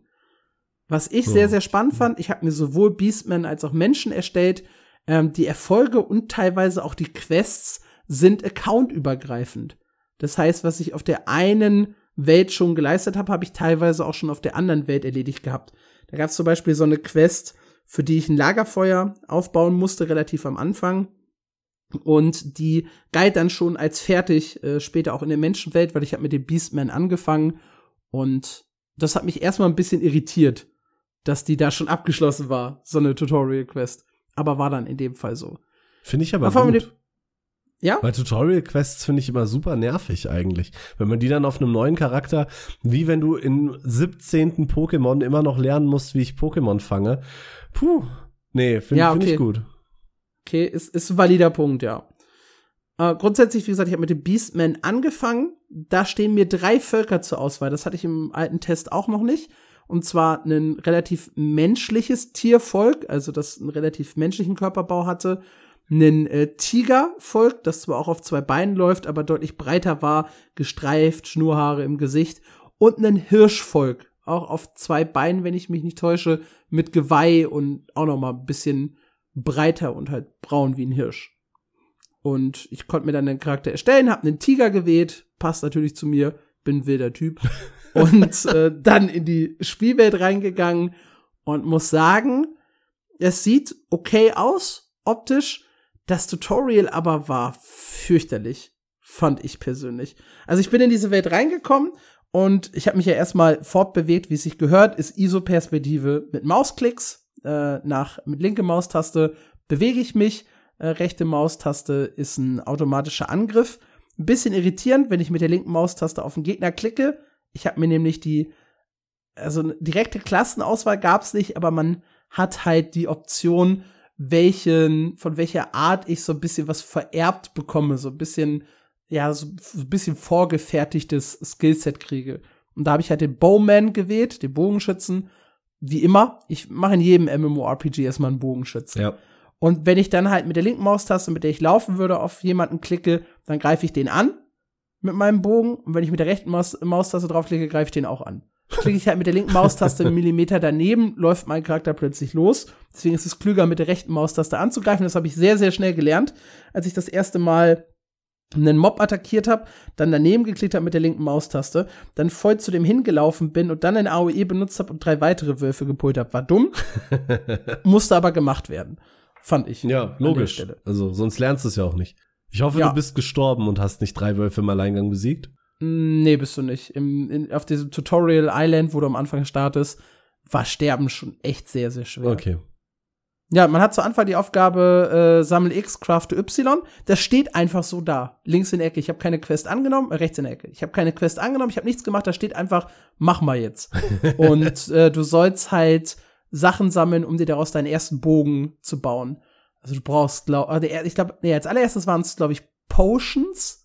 Nee, aha, hier, Seidenverbände, das war das allererste. Geh los, sammel Pflanzen, mach daraus am Lagerfeuer, da wo du gespawnt bist, mal so einen Verband und dann geh noch mal los und sammle die Sachen für deinen Bogen und dann geh los und töte Wölfe und mach aus den Wolfszähnen so dein erstes, äh, dein erstes Heizband, deine erste Heizkette, ähm, die du dann herstellst und aus dem Wolfleder machst du dann deine erste Rüstung. Aber das ist halt wirklich so, die Quests sind einfach da. Es ist nicht so, dass ich die annehme, es ist nicht so, dass ich mit irgendwem rede. Die Quests stehen einfach rechts am Rand, habe ich sie abgeschlossen, verschwinden sie und es taucht die nächste auf. Fühlt sich jetzt nicht so krass geil an muss ich einfach sagen. Ich hasse es zwar, ja. ständig zu Quest-NPCs zu rennen und mag dieses Herzchen-System von Guild Wars 2, aber gerade so das erste Tutorial, das war total verwirrend, weil es steht auch keine wirkliche Erklärung da, wo ich zum Beispiel die ersten Wölfe finde. Also es wird nicht auf der Karte markiert, wo die ersten Pflanzen liegen oder so. Ich muss mir alles so ein kleines bisschen erarbeiten. Kein Problem für mich als MMORPG-Veteran. Ich komme damit sofort klar. Aber jemand, der das als allererstes Spiel in seinem Leben spielt, wird heillos überfordert sein, mhm. was das von einem haben möchte. Ich Ach, guck mal, hier habe ich es auch gestellt, äh, habe ich übrigens auch geschrieben. Leinbandagen, dann Bogen, dann Wölfe killen, dann Heizteil herstellen, dann Bufffood machen. ich weiß halt auch nicht, ich befürchte, nein, ich nicht befürchte, ich denke, das ist noch nicht final. Weil wenn ich das richtig im Kopf habe, gab es, glaube ich, beim ersten oder bei einem der ersten offenen Playtests die Kritik, Sandbox ist cool, aber was zur Hölle mache ich denn am Anfang? Also da haben viele ja. Leute geschrieben, dass sie sich doch sehr verloren fühlen. Und ich meine mich zu erinnern, dass sie daran arbeiten wollten. Und wenn quasi der, der, erste Vorschlag ist, wir blenden jetzt einfach ein paar Quests ein, finde ich das für ein Early Access noch okay. Wenn das danach so bleibt, weiß ich trotzdem nicht, was ich davon halte, weil ich muss zu keinen nervigen Quests-NPC laufen. Das ist ein großer Vorteil, den, den ich sehe. Aber es ist auch sehr, sehr unimmersiv, ne? Wenn das einfach so aufploppt. Es ist halt, weiß ich nicht, ich, ich arbeite halt wirklich so eine To-Do-Liste ab, hatte ich immer das Gefühl. Mhm. Weil wenn du dann später auch aus dem Tutorial rausgehst, das heißt, du bist dann, du hast jetzt ein paar Aufgaben, die du in dem Gebiet machst, tötest ein paar Gegner und irgendwann kommst du dann an ein Portal und da kannst du draufklicken und sagen, Leave Tutorial. Und dann hast du zwei Spawnpunkte in der Spielwelt, die du auswählen kannst. Ein bisschen nördlicher, ein bisschen südlicher. Und äh, da tauchst du dann auf und hast erstmal gar keine Aufgabe. Du hast gar keinen Anhaltspunkt, keinen NPC um dich herum, nichts. Du kannst dann aber dein Journal öffnen und da sind 20, 30 Aufgaben einfach drin und du kannst dir eine raussuchen und der dann einfach folgen. Eine Aufgabe ist, stell für jeden Ausrüstungslot eine Rüstung her. Die zweite Aufgabe ist, äh, platzieren ein Lagerfeuer. Die dritte Aufgabe ist, crafte XY, äh, irgendwann kommt dann Claim Land für dich und bau ein Haus drauf mhm. und solche Sachen. Aber es ist halt wirklich nur so ein, quasi wirklich eine To-Do-Liste, die du da aufrufst. Und du kannst da selber sagen, den Punkt track ich, dann taucht er halt rechts am Rand auf, wie so eine typische Quest, oder halt auch nicht. Und du arbeitest die dann halt ab und sie sind auch durchgestrichen, also erledigt, wenn du es halt auf einem anderen Charakter gemacht hast. Und es ist nicht verwirrend, es ist tatsächlich gut, wenn ich so drüber nachdenke, vor allem dann beim dritten, vierten, fünften Charakter, dass du den Quatsch nicht mehr machen musst. Mhm. Aber es fühlt sich übrigens auch nicht belohnt an. Also du kriegst keine Belohnung, wenn du diese Quest abgeschlossen hast. XP, es blinkt nichts. Du kriegst gar nichts dafür, die ist einfach weg. Yeah. Und das ist, glaube ich, mein Problem gewesen, ja, was ich mehr so damit hatte. Das, dass das die einfach auftaucht und weg ist. Mhm. Ja. Ich habe also gar keinen, gar nicht den Drang, diese Quests zu machen. Nachdem ich am Anfang das Prinzip verstanden habe, so baue ich mir eine Rüstung, so baue ich ein Lagerfeuer, so regeneriere ich Lebenspunkte, Bufffood äh, und diese Verbände. Und dann bin ich halt eigentlich bereit, in die Welt loszuziehen und muss gar nicht dieser To-Do-List folgen. Muss das aber eben auch mögen. Also diese To-Do-List ist wirklich das, was du gerade gesagt hast. Die Leute wussten nicht, was sie tun sollen. Hier habt ihr halt eine Liste mit Dingen, die ihr tun könnt in unserem Spiel. Macht's oder macht's halt nicht. so wirkt das gerade. Ja, klingt so. Was positiv ist, ich kann überall in der Welt ohne Werkzeug sammeln. Das ist sehr, sehr angenehm. Später machen es Werkzeuge dann schneller, wenn ich es, glaube ich, gesehen habe bei den Bäumen. Aber zu Anfang komme ich an alle Materialien dran, ohne dass ich da irgendwas herstellen muss. Ich kann die wichtigsten Basics immer on the fly craften. Bei mir äh, nur so ein paar Sachen, die dann halt später kommen, wo man ja die Materialien refinen muss, also verbessern muss, wo ich dann aus irgendwie Wolfshaut äh, Leinen oder sowas machen muss. Dafür brauche ich spezielle Crafting Benches. Die stehen so in den ersten Städten einfach rum, dass ich die angrabbeln kann. Ich kann die aber auch selber mir hinstellen in irgendwann mal mein geclaimtes Land, wo ich dann halt mein eigenes Haus errichte. Dafür brauche ich 500 Gold. Die habe ich mir auch noch erfarmt. Äh, die später so bisschen stärkeren Mobs äh, im Süden von meinem Spawnpunkt, die haben alle irgendwie so 10, 17 Gold fa fallen lassen. Da habe ich dann 50 von umgeboxt oder 30 von umgeboxt, damit ich an meine 500 Gold kam, um mir dann halt mein erstes Land zu sichern und da so ein bisschen drauf rumzubauen. Mein größtes Problem, das ist wirklich erbärmlich, äh, ist eine der ersten Aufgaben gewesen, nämlich das Herstellen eines Lagerfeuers. Dafür braucht man äh, fünf oder zehn Small Stones, also kleine Steine. Mhm. Und die liegen einfach so auf dem Boden rum. Das Ding ist aber, wenn ein anderer kommt und die aufhebt, kann ich sie nicht aufheben. Und irgendwie müssen anscheinend genau mit mir in der Beastman-Welt ein paar Leute angefangen haben, weil rund um meine Spawnzone war einfach kein einziger kleiner Stein. Ich habe irgendwann einen gefunden. Ich habe gezweifelt daran, dass die überhaupt existieren, diese Steine. hab dann im Internet gegoogelt, wie kriege ich denn Small Stones? Und irgendwie hat das anscheinend kein anderer Mensch jemals getan. Ich bin nur irgendwo in dem YouTube-Video drauf gestoßen, wo mal ein Typ meinte, ja, A sind die schwer zu sehen und B brauchen die halt alle. Deshalb kann das sein, dass du halt an so einem Early Access Release Tag keinen Small Stone findest. Ich habe mit Adventure Ape geschrieben, der ja auch sehr viel Zeit schon in Fractured verbracht hat. Der übrigens sagt, es hat das beste Crafting-System aller MMORPGs, die er bisher gespielt hat. Da komme ich gleich noch drauf was ein sehr großes Lob ist, weil der hat ja wirklich jedes Spiel gespielt. Aha. Der hat mich ausgelacht, dass ich äh, keine Small Stones gefunden habe. Ich habe dann später einen Menschen erstellt in der äh, zweiten Welt, wo dann restriktiertes PvP herrscht. Und da habe ich dann auch relativ schnell diese Small Stones zusammengefunden. Blöd war halt nur, da hatte ich die Quest schon abgeschlossen. Aber, aber da so. wären sie gewesen. Richtig. Was mir auch gefehlt hat zu Anfang, kannst war eine du, Erklärung. Ganz kurz, kannst ja? du Cross-Progression auf mehreren Charakteren machen? Hm, inwieweit also nehmen wir mal an, du hast jetzt dein Beastman erstellt und du hast einfach nur drei Small Stones gefunden und gibst auf und erstellst dir einen Mensch. Musst du dann noch mal zehn oder kannst du die Quest da gar nicht annehmen oder musst du nur noch sieben sammeln, weil du deine Quests cross-progressed über alle Chars? Tatsächlich hatte ich diesen Fall bei einer anderen Aufgabe, wo ich was sammeln musste, da hatte ich drei auf meinem Beastman und brauchte, glaube ich, fünf. Und auf meinem anderen Charakter wurde das auch als drei von fünf angezeigt. Das Ding ist nur, nachdem ich dann selber was gesammelt habe, den ersten Gegenstand davon stand er immer noch drei von fünf, beim zweiten auch noch, beim dritten auch noch und erst beim vierten hat es sich auf vier von fünf geändert. Dann bin ich wieder rüber auf meinen Beastman und da ist, stand dann auch vier von fünf, aber ich musste auch auf meinem Beastman den vierten sammeln, bevor das auf fünf von fünf sprang. Also es sieht so aus, als hätte man es, aber es gibt keine wirkliche Cross-Progression zwischen den Charakteren. Die Frage ist, ist es dann ein Visual Bug, dass es als drei angezeigt wird? Oder ist es ein Bug, dass die Cross-Progression nicht funktioniert? Was ist nee, die Intention dahinter? Ich, ich glaube, das ist halt wirklich so, dass diese Quests, die ist ja keine wirkliche Quest, dass diese To-Do-Liste mhm. einfach accountübergreifend ist und dann auch dementsprechend den Progress accountübergreifend anzeigt. Aber um die Quest halt abzuschließen, musst du ja jeden Schritt erledigt haben. Ja. Und damit du jeden Schritt erledigt hast, das muss gleichzeitig auf einem Charakter passieren. Okay. Also so habe ich das bisher ja verstanden.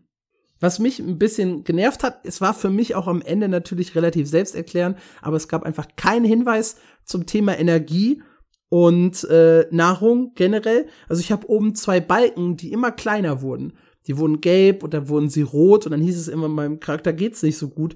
Ja, weil ich nichts gegessen habe, aber es gab einfach keine Erklärung dazu, was diese beiden Leisten da oben links eigentlich machen, wie ich Energie bekomme, nämlich durch Ausruhen. Gab einfach keine Erklärung dazu. Das passierte einfach und äh, ja, guck mal, was aus dir wird. also für einen Einstieg in das Spiel super, super schwierig, mhm. wenn man halt echt nicht viele MMORPGs in seinem Leben gespielt hat, vor allem halt so Sandbox-Sachen. Aber insgesamt, es war nicht total kacke, die Erfahrung. Also das Kampfsystem ist weit, weit weg von gut, finde ich. Es fühlt sich sehr altbacken an. Also du musst halt, wie gesagt, mit der Maus klicken auf die, auf den Gegner, den du angreifst. Du musst auch wirklich jeden Angriff klicken. Also du hast keinen Auto-Attack oder einen Autofokus, sondern du musst jedes Mal klick, klick, klick, klick, klick.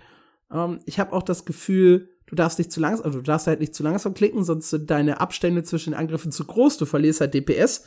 Ähm, du zielst halt mit den Fähigkeiten auch logischerweise an die Position oder in die Richtung der Maus, die du halt platziert hast. Es ist okay, aber nicht wirklich gut. Grafisch, finde ich, hat es sehr, sehr viele Probleme. Also es äh, gibt einen Haufen Probleme mit Schatten. Äh, immer wieder ploppt irgendwas in deinen Bildschirm rein. Durch die ISO-Perspektive und den Wald, also es ist ja, also ich war in einem beweideten Gebiet, ähm, mussten die Bäume halt je nach Perspektive, damit ich meinen Charakter sehe, einfach verschwinden. Und das ist auch einfach so. Du siehst gerade eine schöne Baumkrone und läuft der Charakter hinter die Baumkrone, ist sie einfach weg, plopp. und äh, geht der Charakter wieder aus, plopp, ist sie wieder da. Das sieht halt total dämlich aus. Ich habe keine gute Lösung dafür, aber es sieht total dämlich aus. Was sehr, sehr positiv ist, ist wirklich das Crafting-System. In seinen Anfangsstellen sehr, sehr basic. Du hast halt, weiß ich nicht, äh, Pflanzen gesammelt. Die Pflanzen refinest du dann zu irgendeinem Stoff und aus dem Stoff stellst du dann Rüstung her. Nicht sonderlich verrückt. Ich bin nicht so tief in das Crafting-System eingestiegen, aber ich habe ja die Aussage von Adventure Ape, die ich hier sehr, sehr gerne zitieren möchte. Und äh, der sagt zum Crafting-System, es entwickelt sich in eine Richtung, in der sich immer äh, alles in immer feinere Pfade aufgliedert. Man kann erstaunlich viel von den Basic-Materialien immer weiter verfeinern oder mit seltenen Materialien kombinieren, um was Neues herzustellen.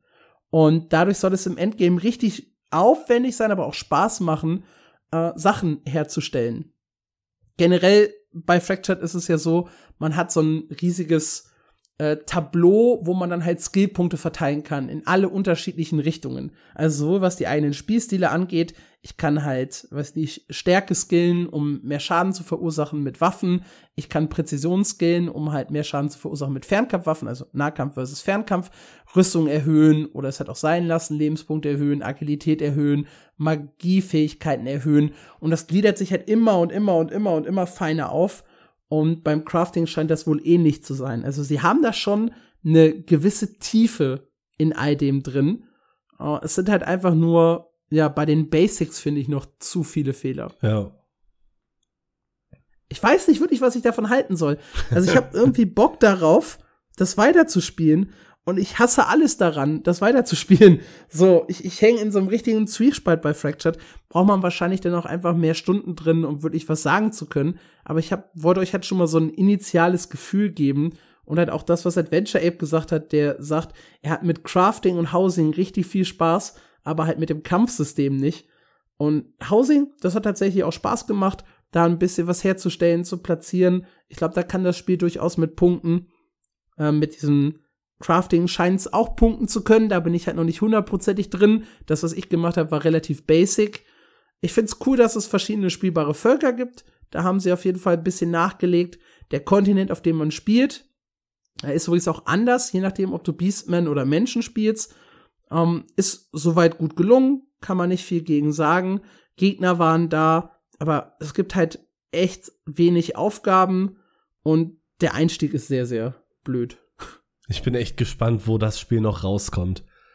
Weil auch jetzt, wenn ich dir zuhöre, das hat so viele gute Ideen und ich weiß, wir haben das hier im Podcast schon, ich bestimmt hundertmal gesagt. Ne, wir haben noch keine hundert Folgen, aber so viel wie wir Folgen haben, haben wir gesagt, Fractured hat gute Ideen. und ach, ja, hoffentlich bügeln sie das irgendwie noch gerade. Ja, ich würde es ihm auch gönnen, wie gesagt, hm. gerade der Chef, super Typ. Ja. Ja, das war mein Exkurs in Fractured. Kommen wir noch zur Story der Woche und die spielt sich dieses Mal schon wieder in EVE Online ab.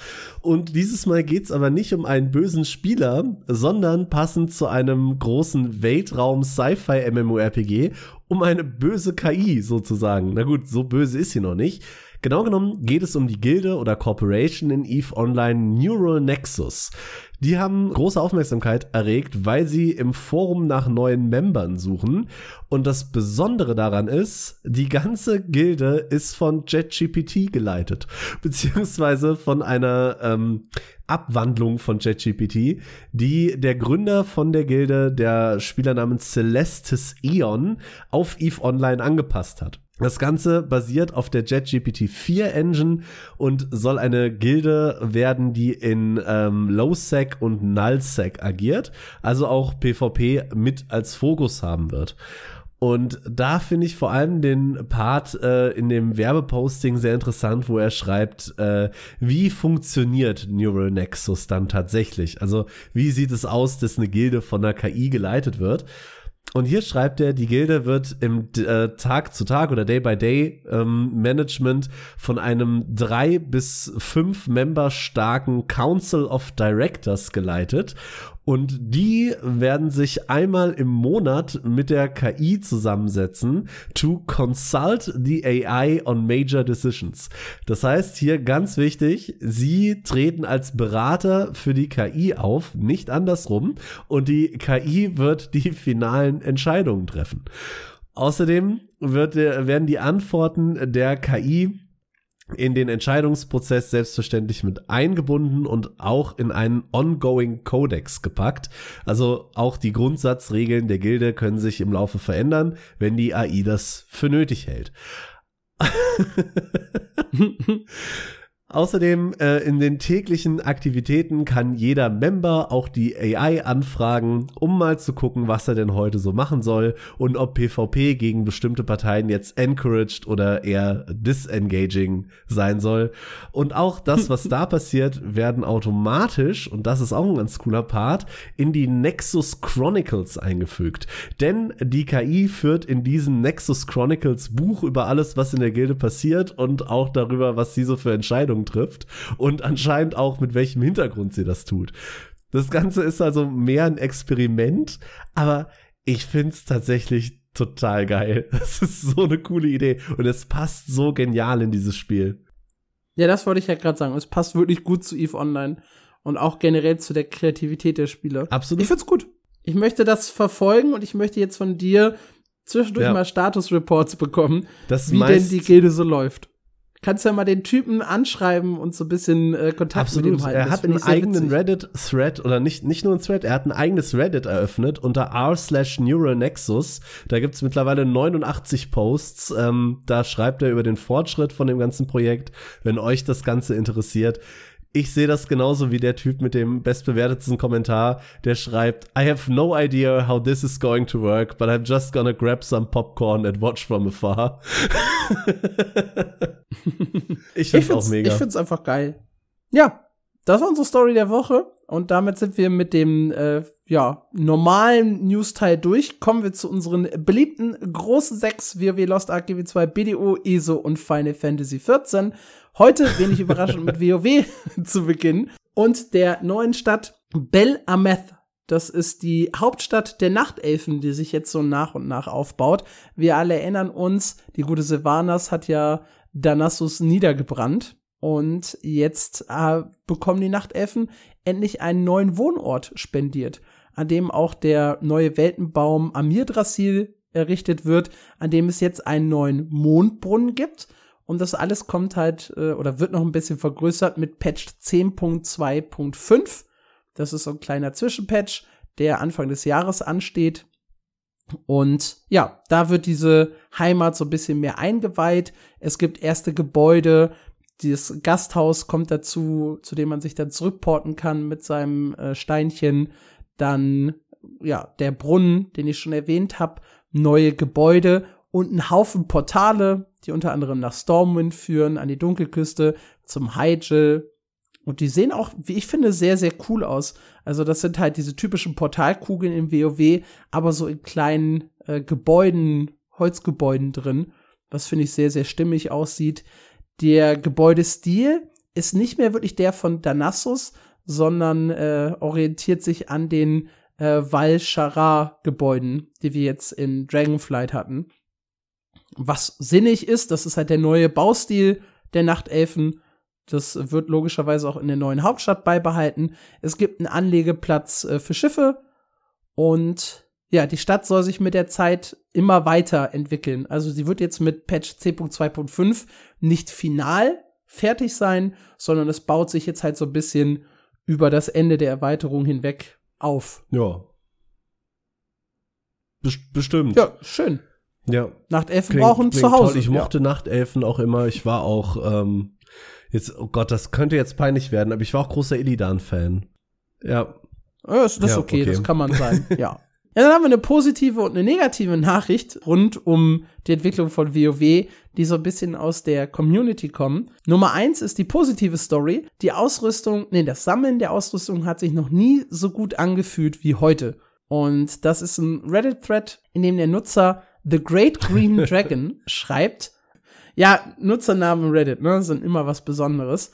Äh, es fühlt sich immer gut an, wenn man sein Power-Level erhöhen kann ohne auf Zufälle angewiesen zu sein. Ich habe in den letzten drei Wochen nicht ein einziges Tierset-Teil im Raid gedroppt bekommen, aber durch die Abzeichen, durch die Schlüsselsteinmeister und die Schatzkammer konnte ich trotzdem mein Set vervollständigen und damit meinen DPS erhöhen. Schön. Das heißt, das fühlt sich für die einfach sehr, sehr gut an. Weiter unten ist dann noch ein Kommentar, der das alles so ein bisschen zusammenfasst. Da heißt es dann, es sei das beste Gearing-System, das je gemacht wurde äh, besserer und schnellerer Fortschritt als früher, äh, niedrigere Schwierig äh, Schwierigkeitsstufen, ja. Niedrigere Ausrüstungsstufen sind für längere Zeit relevant und äh, Solospieler haben einen regelmäßigen Fortschritt, wenn sie das halt äh, möchten und sind nicht zwingend auf große Gruppen oder Raid-Gruppen vor allem angewiesen. Ist alles super gut? Nein. es gibt auch hier Kritikpunkte. Ähm, der größte Kritikpunkt ist tatsächlich, dass es am Ende für mythisch plus 11 bereits so gute Items gibt, die gleichwertig mit heroischen Bossen in Raids sind. Und da sagen halt einige ja, warum soll ich denn so einen hohen Raid-Boss laufen und mir da so eine hohe Schwierigkeit antun, wenn ich theoretisch auch in einer kleineren Gruppe mythisch laufen kann und da nahezu dieselben Items kriege. Mhm. Das heißt, Raids fühlen sich derzeit ein bisschen schlechter an als Dungeons, was äh, Risk versus Reward angeht. Okay ist auch in dem Sinne ein valider Punkt. Ja, das ist halt, das sind halt so diese zwei Gruppen, die aufeinandertreffen, ne? Hardcore Raider gegen Solospieler oder Kleingruppenspieler. Äh, dass da nicht immer alles äh, ausbalanciert sein kann, ist, glaube ich, relativ offensichtlich. Nicht dass, nichtsdestotrotz, das zieht sich ja so ein bisschen durch Dragonflight durch, finde ich. Eigentlich sind viele Inhalte und viele Ideen, die Blizzard jetzt hatte und viele Systeme, die so integriert wurden, Überarbeitung von Talenten, Überarbeitung vom Crafting-System und eben jetzt auch das äh, Gearing-System. Das ist alles eigentlich sehr, sehr positiv in Dragonflight. Aber. Was nicht so positiv ist, sehr gut, Marc, äh, ist halt das Thema Raids derzeit. Wir haben letzte Woche darüber gesprochen, dass Fyrak gefallen ist, der letzte Raid-Boss aus Dragonflight. Damit ist ja das Rennen um die World Firsts vorbei. Und der Raid-Leader von Team Liquid sagt, naja gut, wir haben jetzt äh, über ein Jahr lang oder ungefähr ein Jahr lang kein World First Rennen mehr.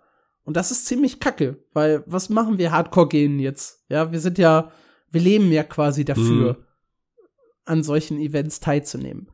Und es gibt zwar das äh, Fated Raids System, das ist das, was sie auch schon bei Shadowlands angewandt haben.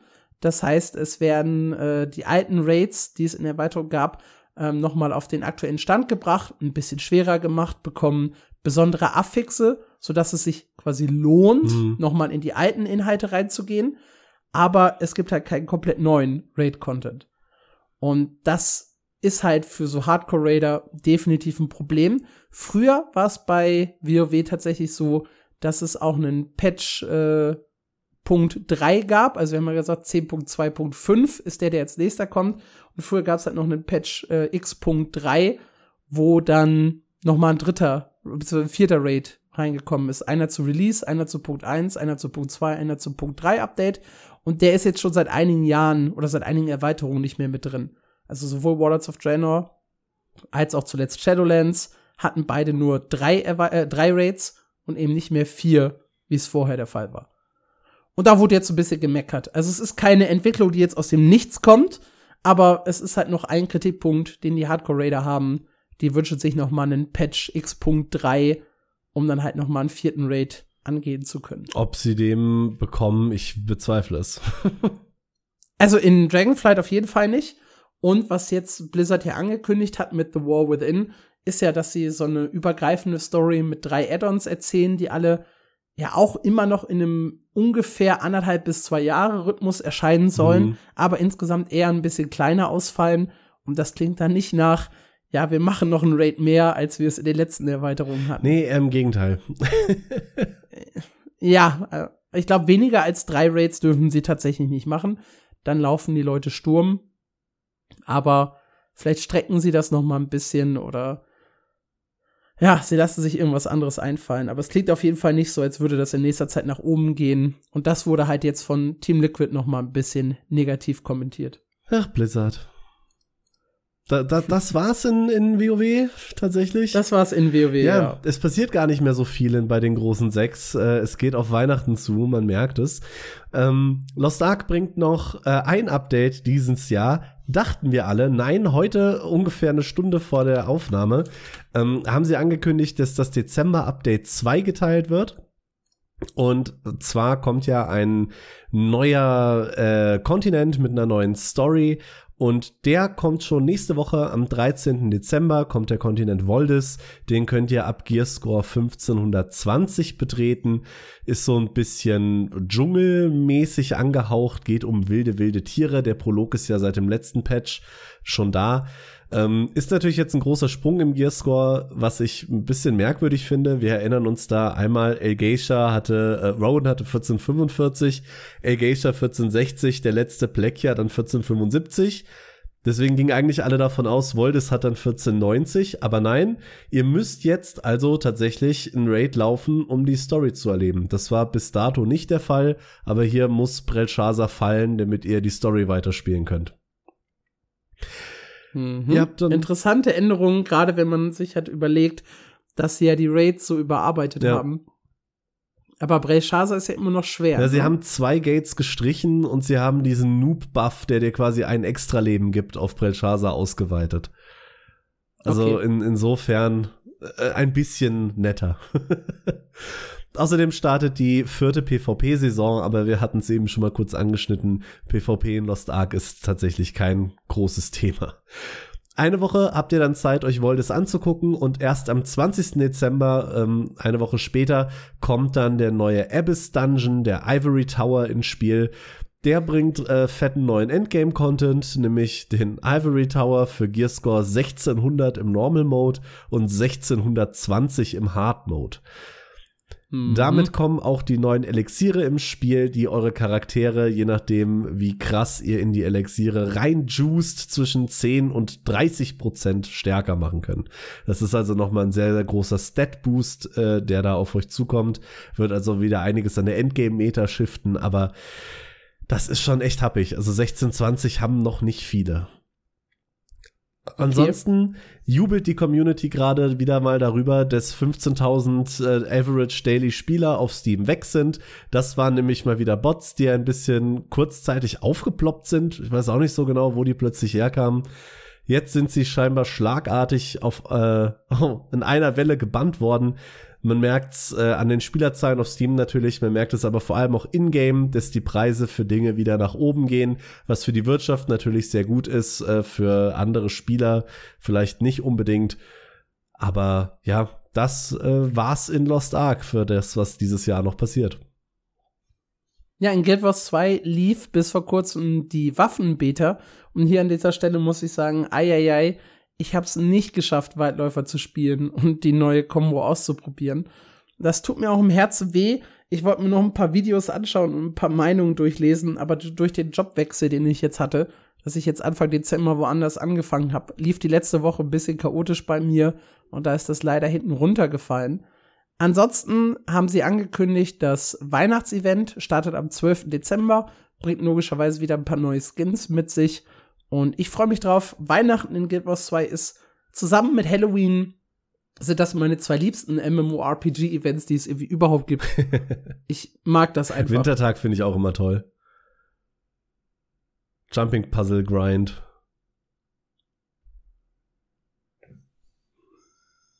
BDO? Ja, machen okay, wir. du bist schon fertig, alles klar.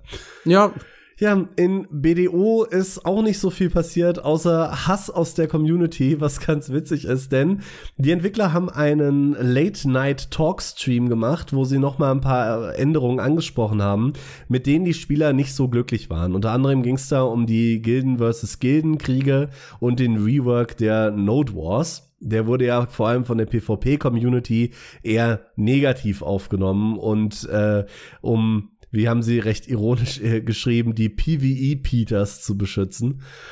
also, äh, das kam bei der Hardcore-PvP-Community nicht so richtig gut an. Und deswegen haben sie einen Livestream gemacht, um sich da so ein bisschen zu rechtfertigen und nochmal zu erklären. Und besonders witzig, kam da dann ein Punkt auf, dass die, äh, der die PvP-Community noch mehr aufregt als vorher. Und es ist tatsächlich nur ein Satz und das geht um die Bann-Politik von Black Desert Online. Und zwar ging es da um äh, versuchten Nee, was heißt versucht? Wenn du jetzt den Verdacht hast, jemand äh, benutzt Drittanbieter-Software oder hat sich Gold gekauft. Das waren so die zwei Hauptpunkte, um die es in dem Topic da ging und du reportest den, dann wurde das natürlich sehr gründlich untersucht, bevor der dann vielleicht tatsächlich gebannt wurde. Und das hat natürlich viele Leute aufgeregt, weil so eine gründliche Untersuchung braucht Zeit. Deswegen haben sie in dem Stream jetzt angekündigt, das Ganze umzudrehen, was hier einige Spieler als so ziemlich das Dümmste bezeichnen, was man tun kann. Sie wollen nämlich demnächst äh, das dann so machen, sobald ein Report zu einem User reinkommt, wird dieser temporär gebannt und dann wird quasi die Investigation, äh, die, die Research auf das äh, Ganze durchgeführt. Und wenn er dann schuldig war, bleibt er natürlich gebannt und wenn er unschuldig war, wird er wieder entbannt. So, das äh, klingt natürlich erstmal witzig, aber die Community äh, wäre nicht die Community, gäbe es nicht eine Menge toxische Arschlöcher. Und da sind sich hm. äh, eigentlich alle einig, das wird garantiert auf, auf gar keinen Fall missbraucht. Also nie, niemals nein. könnte ich mir das vorstellen. Nein, nein. Einer schreibt hier ganz schön, äh, das Spiel wird bald mit Leuten gefüllt sein, die äh, Light aus Death Note roleplayen und quasi einfach einen nach dem anderen wegreporten und gucken, wann sie wieder auftauchen. Und ey, also das ist schon wirklich krass. Die anderen Ankündigungen aus dem Livestream gehen zumindest im Reddit fast unter. Die regen sich eigentlich geschlossen darüber auf. Und der Top-Kommentar ist auch, yeah, this surely will not be abused by anyone, right? ja, ja, klar. Wir kennen ja alle MMORPG-Spiele. Ja, gerade in PvP-focused Communities gibt's auf gar keinen Fall Trolls oder sowas. Ja, spannende Entscheidung. Finde find ich nicht so schön. Ja, eine spannende Entscheidung haben anscheinend auch die Artists bei ESO getroffen. Und zwar geht es um ein Achievement, bei dem man auf einem Logo einen, ja, ich nenne ihn jetzt auch mal tatsächlich Magmasaurus sehen kann.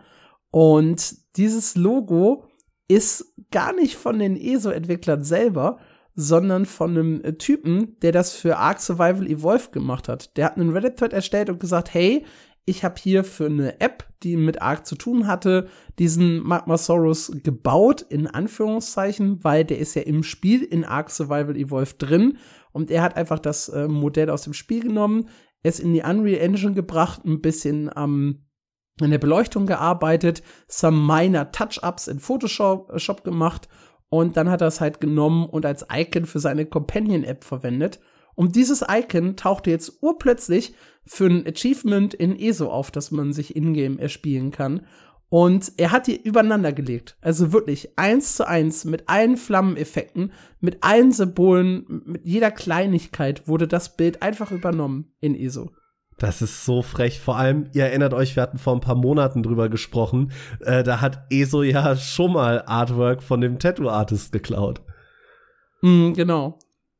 Krasse Nummer, auf jeden Fall. Bisher gab es noch kein Statement äh, von Zenimax dazu. Das Ganze ist jetzt äh, fünf Tage her, wenn wir es aufnehmen, wenn ihr es hört, also schon fast eine Woche. Wow. Ja, sehr weird. Wobei auch einer geschrieben hat, du kannst es wahrscheinlich nicht verhindern, was die Artists so auswählen und was nicht. Ja, vermutlich. Aber das ist, sowas darf natürlich nicht passieren. Klar, auf der anderen Seite, wie kontrollierst du das? Du vertraust natürlich deinen Artists, dass die sowas selber bauen.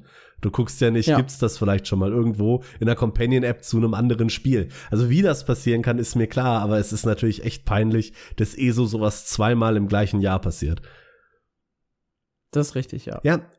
Peinlich ist auch unser Fehler bei Final Fantasy. Ja, da möchte ich mich äh, in äh, dickester Manier doppelt bei euch entschuldigen. Ich habe nämlich letzte Woche in Final Fantasy gleich zwei Fehler gemacht. Erstens ist das äh, Tokyo Fanfest überhaupt nicht letzte Woche gewesen, sondern erst im Januar. Denn zweitens, das Datum, was ich gesehen habe, war beim Überfliegen leider nur das Datum zum Verkauf der Tickets. Und der startet auch noch erst im Dezember und nicht im November. Das heißt, ich habe sowohl den Monat falsch, als auch den, das, den Datum des Streams falsch. Äh, dementsprechend an dieser Stelle großes Sorry. Ich habe heute selber 20 Minuten nach einer Zusammenfassung von dem Livestream gesucht, den es nie gab. Also, äh, ja. du hast also selber drunter gelitten. Ja. Das ist ja. gut. Also dann erst im Januar Final Fantasy News.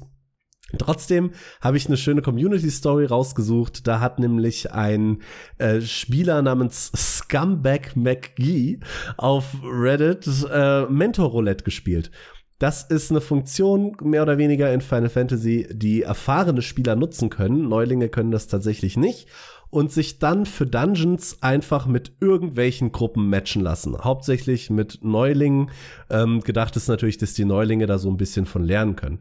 Dabei kann der Pro-Spieler weder auswählen, welchen Dungeon er spielt, noch mit welcher Gruppe, lediglich äh, seine Rolle und dann wird er einfach zu denen geschmissen, die schon am längsten warten.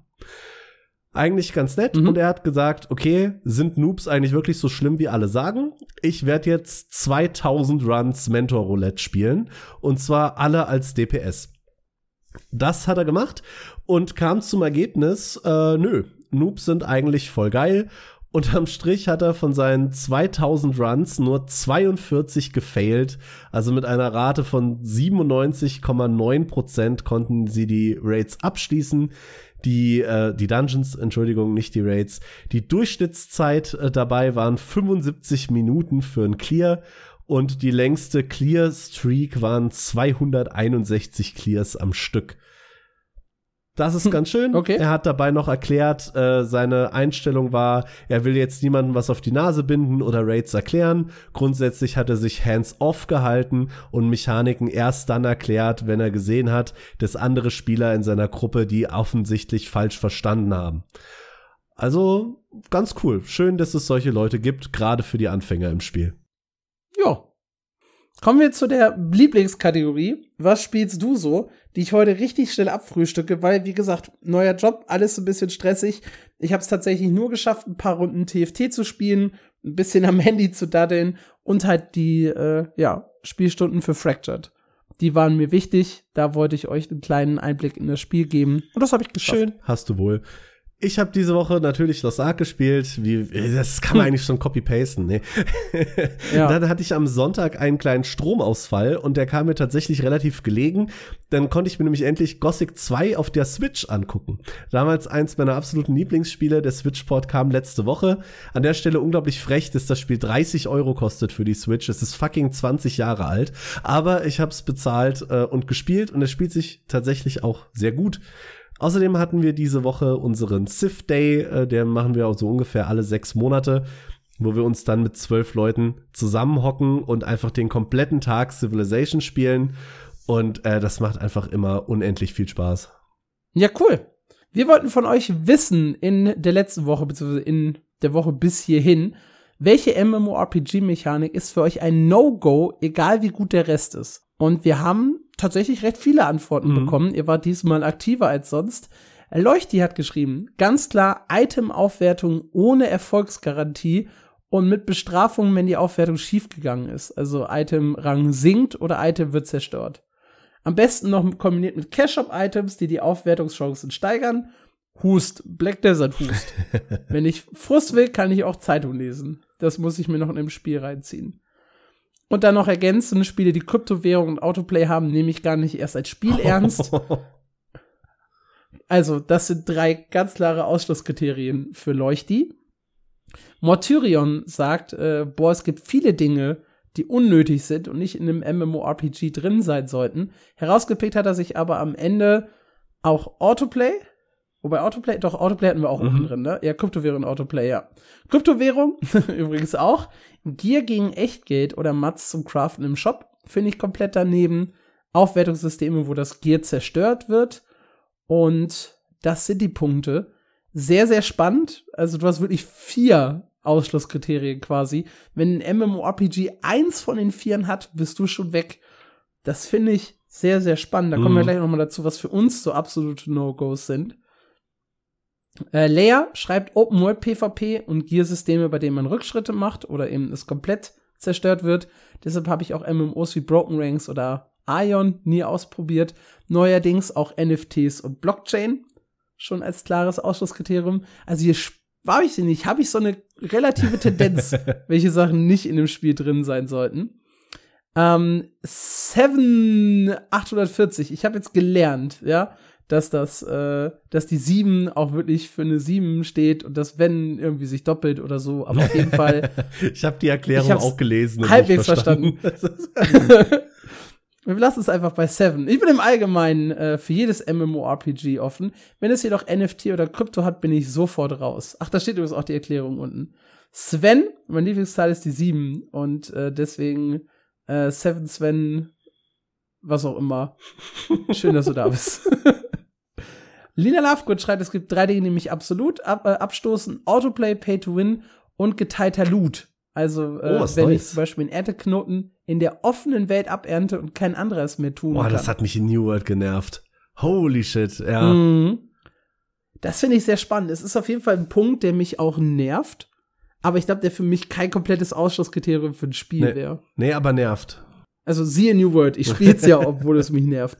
Es gibt, es war ja auch äh, jahrzehntelang vollkommen normal, dass diese Abbauknoten in der offenen Welt für äh, alle gleich sind. Also WoW zum Beispiel, ich weiß gar nicht, bis Battle for Azeroth war es, glaube ich, auch so. Ich glaube überhaupt generell, bis Guild Wars 2 kam, war es irgendwie gefühlt überall so, mhm. dass man äh, sich diese Knoten teilen musste.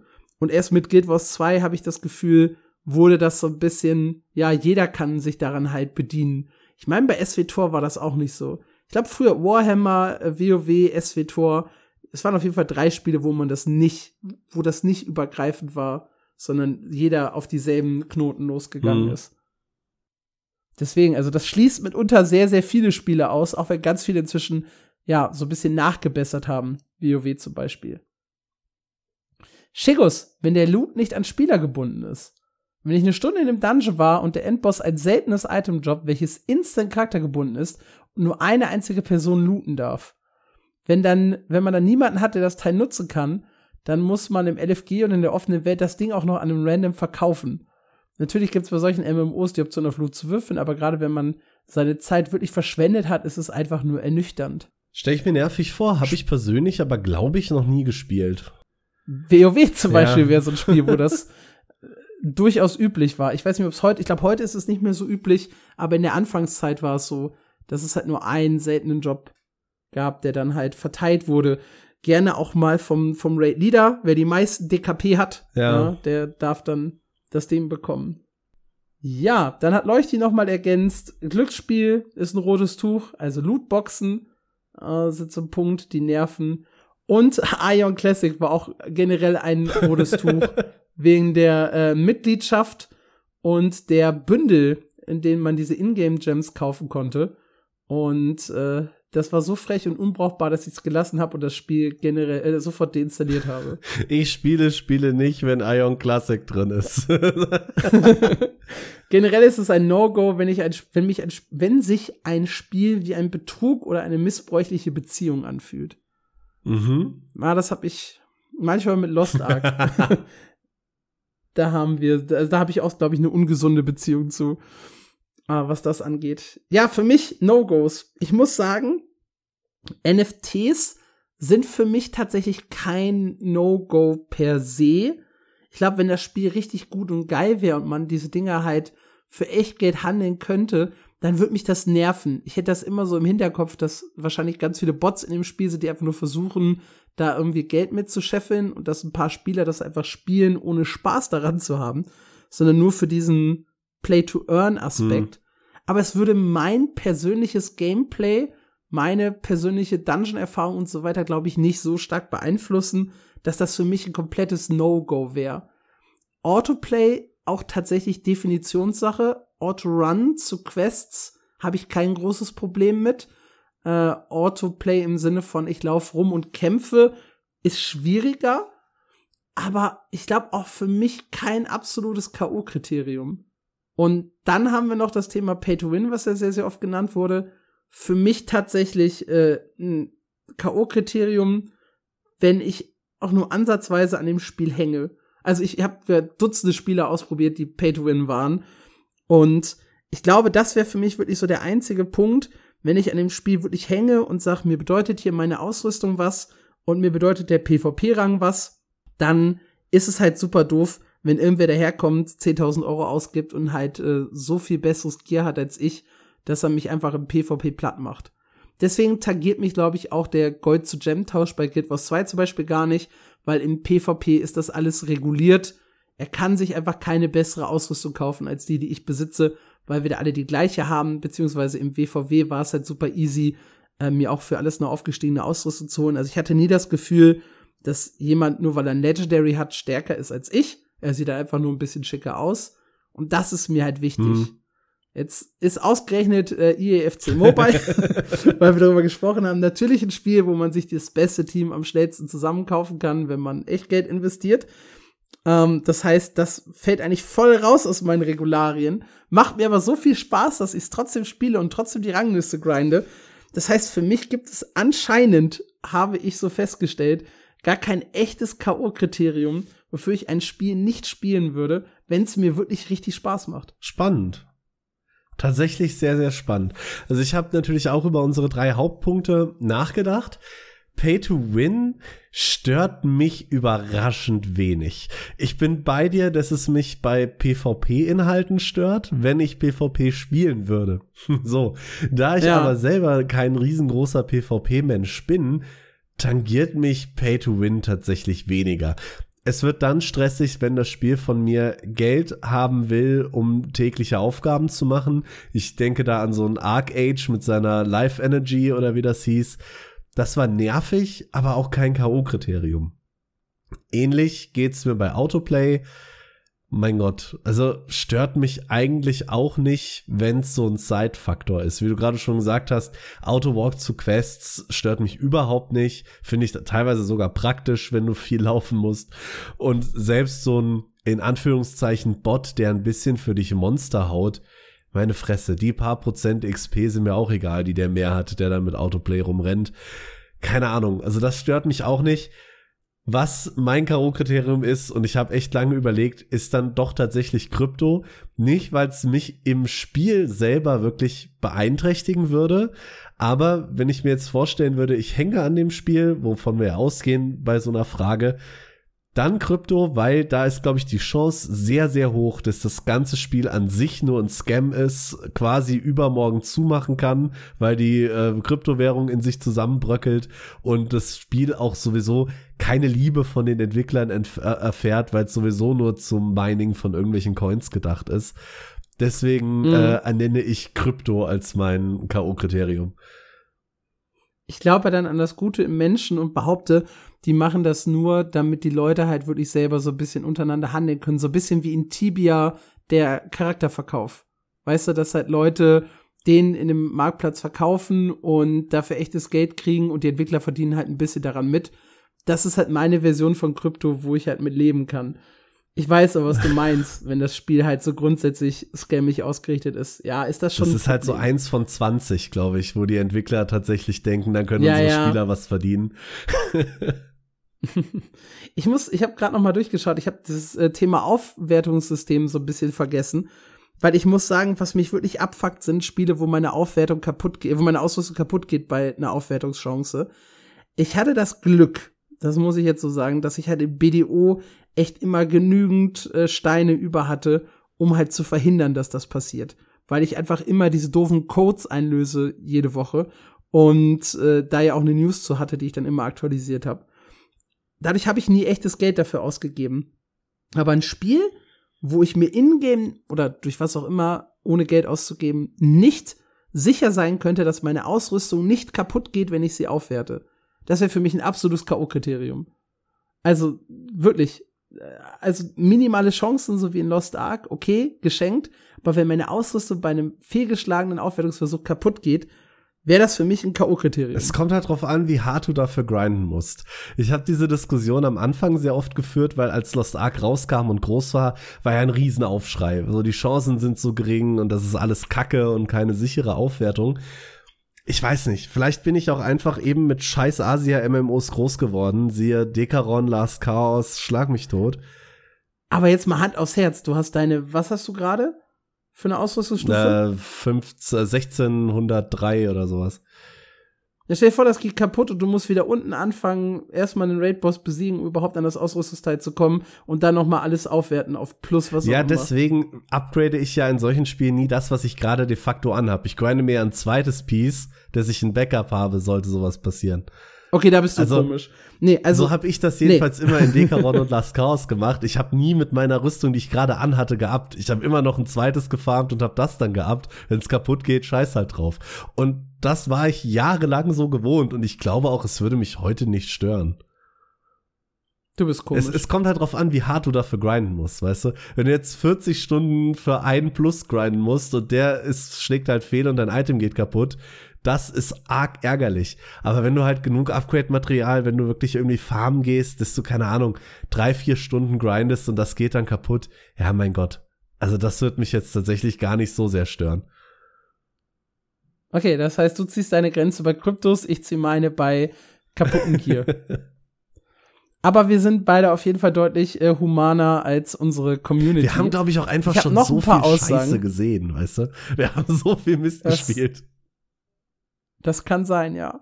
Marc hat uns äh, auf Facebook, nein, auf Twitter ich geschrieben, äh, Autoplay, nein, Marc Petter hat geschrieben, Autoplay, ich verstehe es einfach nicht, wenn ich nicht zocken will, dann zocke ich nicht. Was soll da auf Autopilot laufen? Vielleicht ein, im Moment ein generelles Problem unserer Gesellschaft, wo alle alles haben wollen, ohne was dafür zu tun. Und The Jack Whisper hat eine sehr interessante Aussage. Gruppensuche ich liebe die On-the-Fly-Gruppen, die man bei Guild Wars 2 öfters sieht, aber alles andere lasse ich liegen. Das ist ein ganz spannender äh, oh. Aspekt. Oh. Weil es gibt ja echt Leute, die mögen automatisierte Gruppensuche. Es gibt Leute, die mögen es im Chat, sich eine Gruppe zusammensuchen zu müssen. Die anderen mögen halt dieses LFG-Tool Hybrid-Modell, wo ich halt eine Gruppensuche reinstellen kann, aber die Leute müssen sich darauf so ein bisschen bewerben und mich anschreiben. Oh. Aber auch hier wieder, ich sehe da halt kein komplettes K.O.-Kriterium ja. drin, persönlich. Ich verstehe, also du darfst das natürlich so sehen, ja, aber ich, ich habe da keinen K.O.-Punkt an der Stelle. Wobei ich tatsächlich immer großer Fanatiker von Gruppensuche, meinetwegen auch im Chat oder über ein LFG-Tool war und nie verstanden habe, warum es so ein Auto-Matching gibt.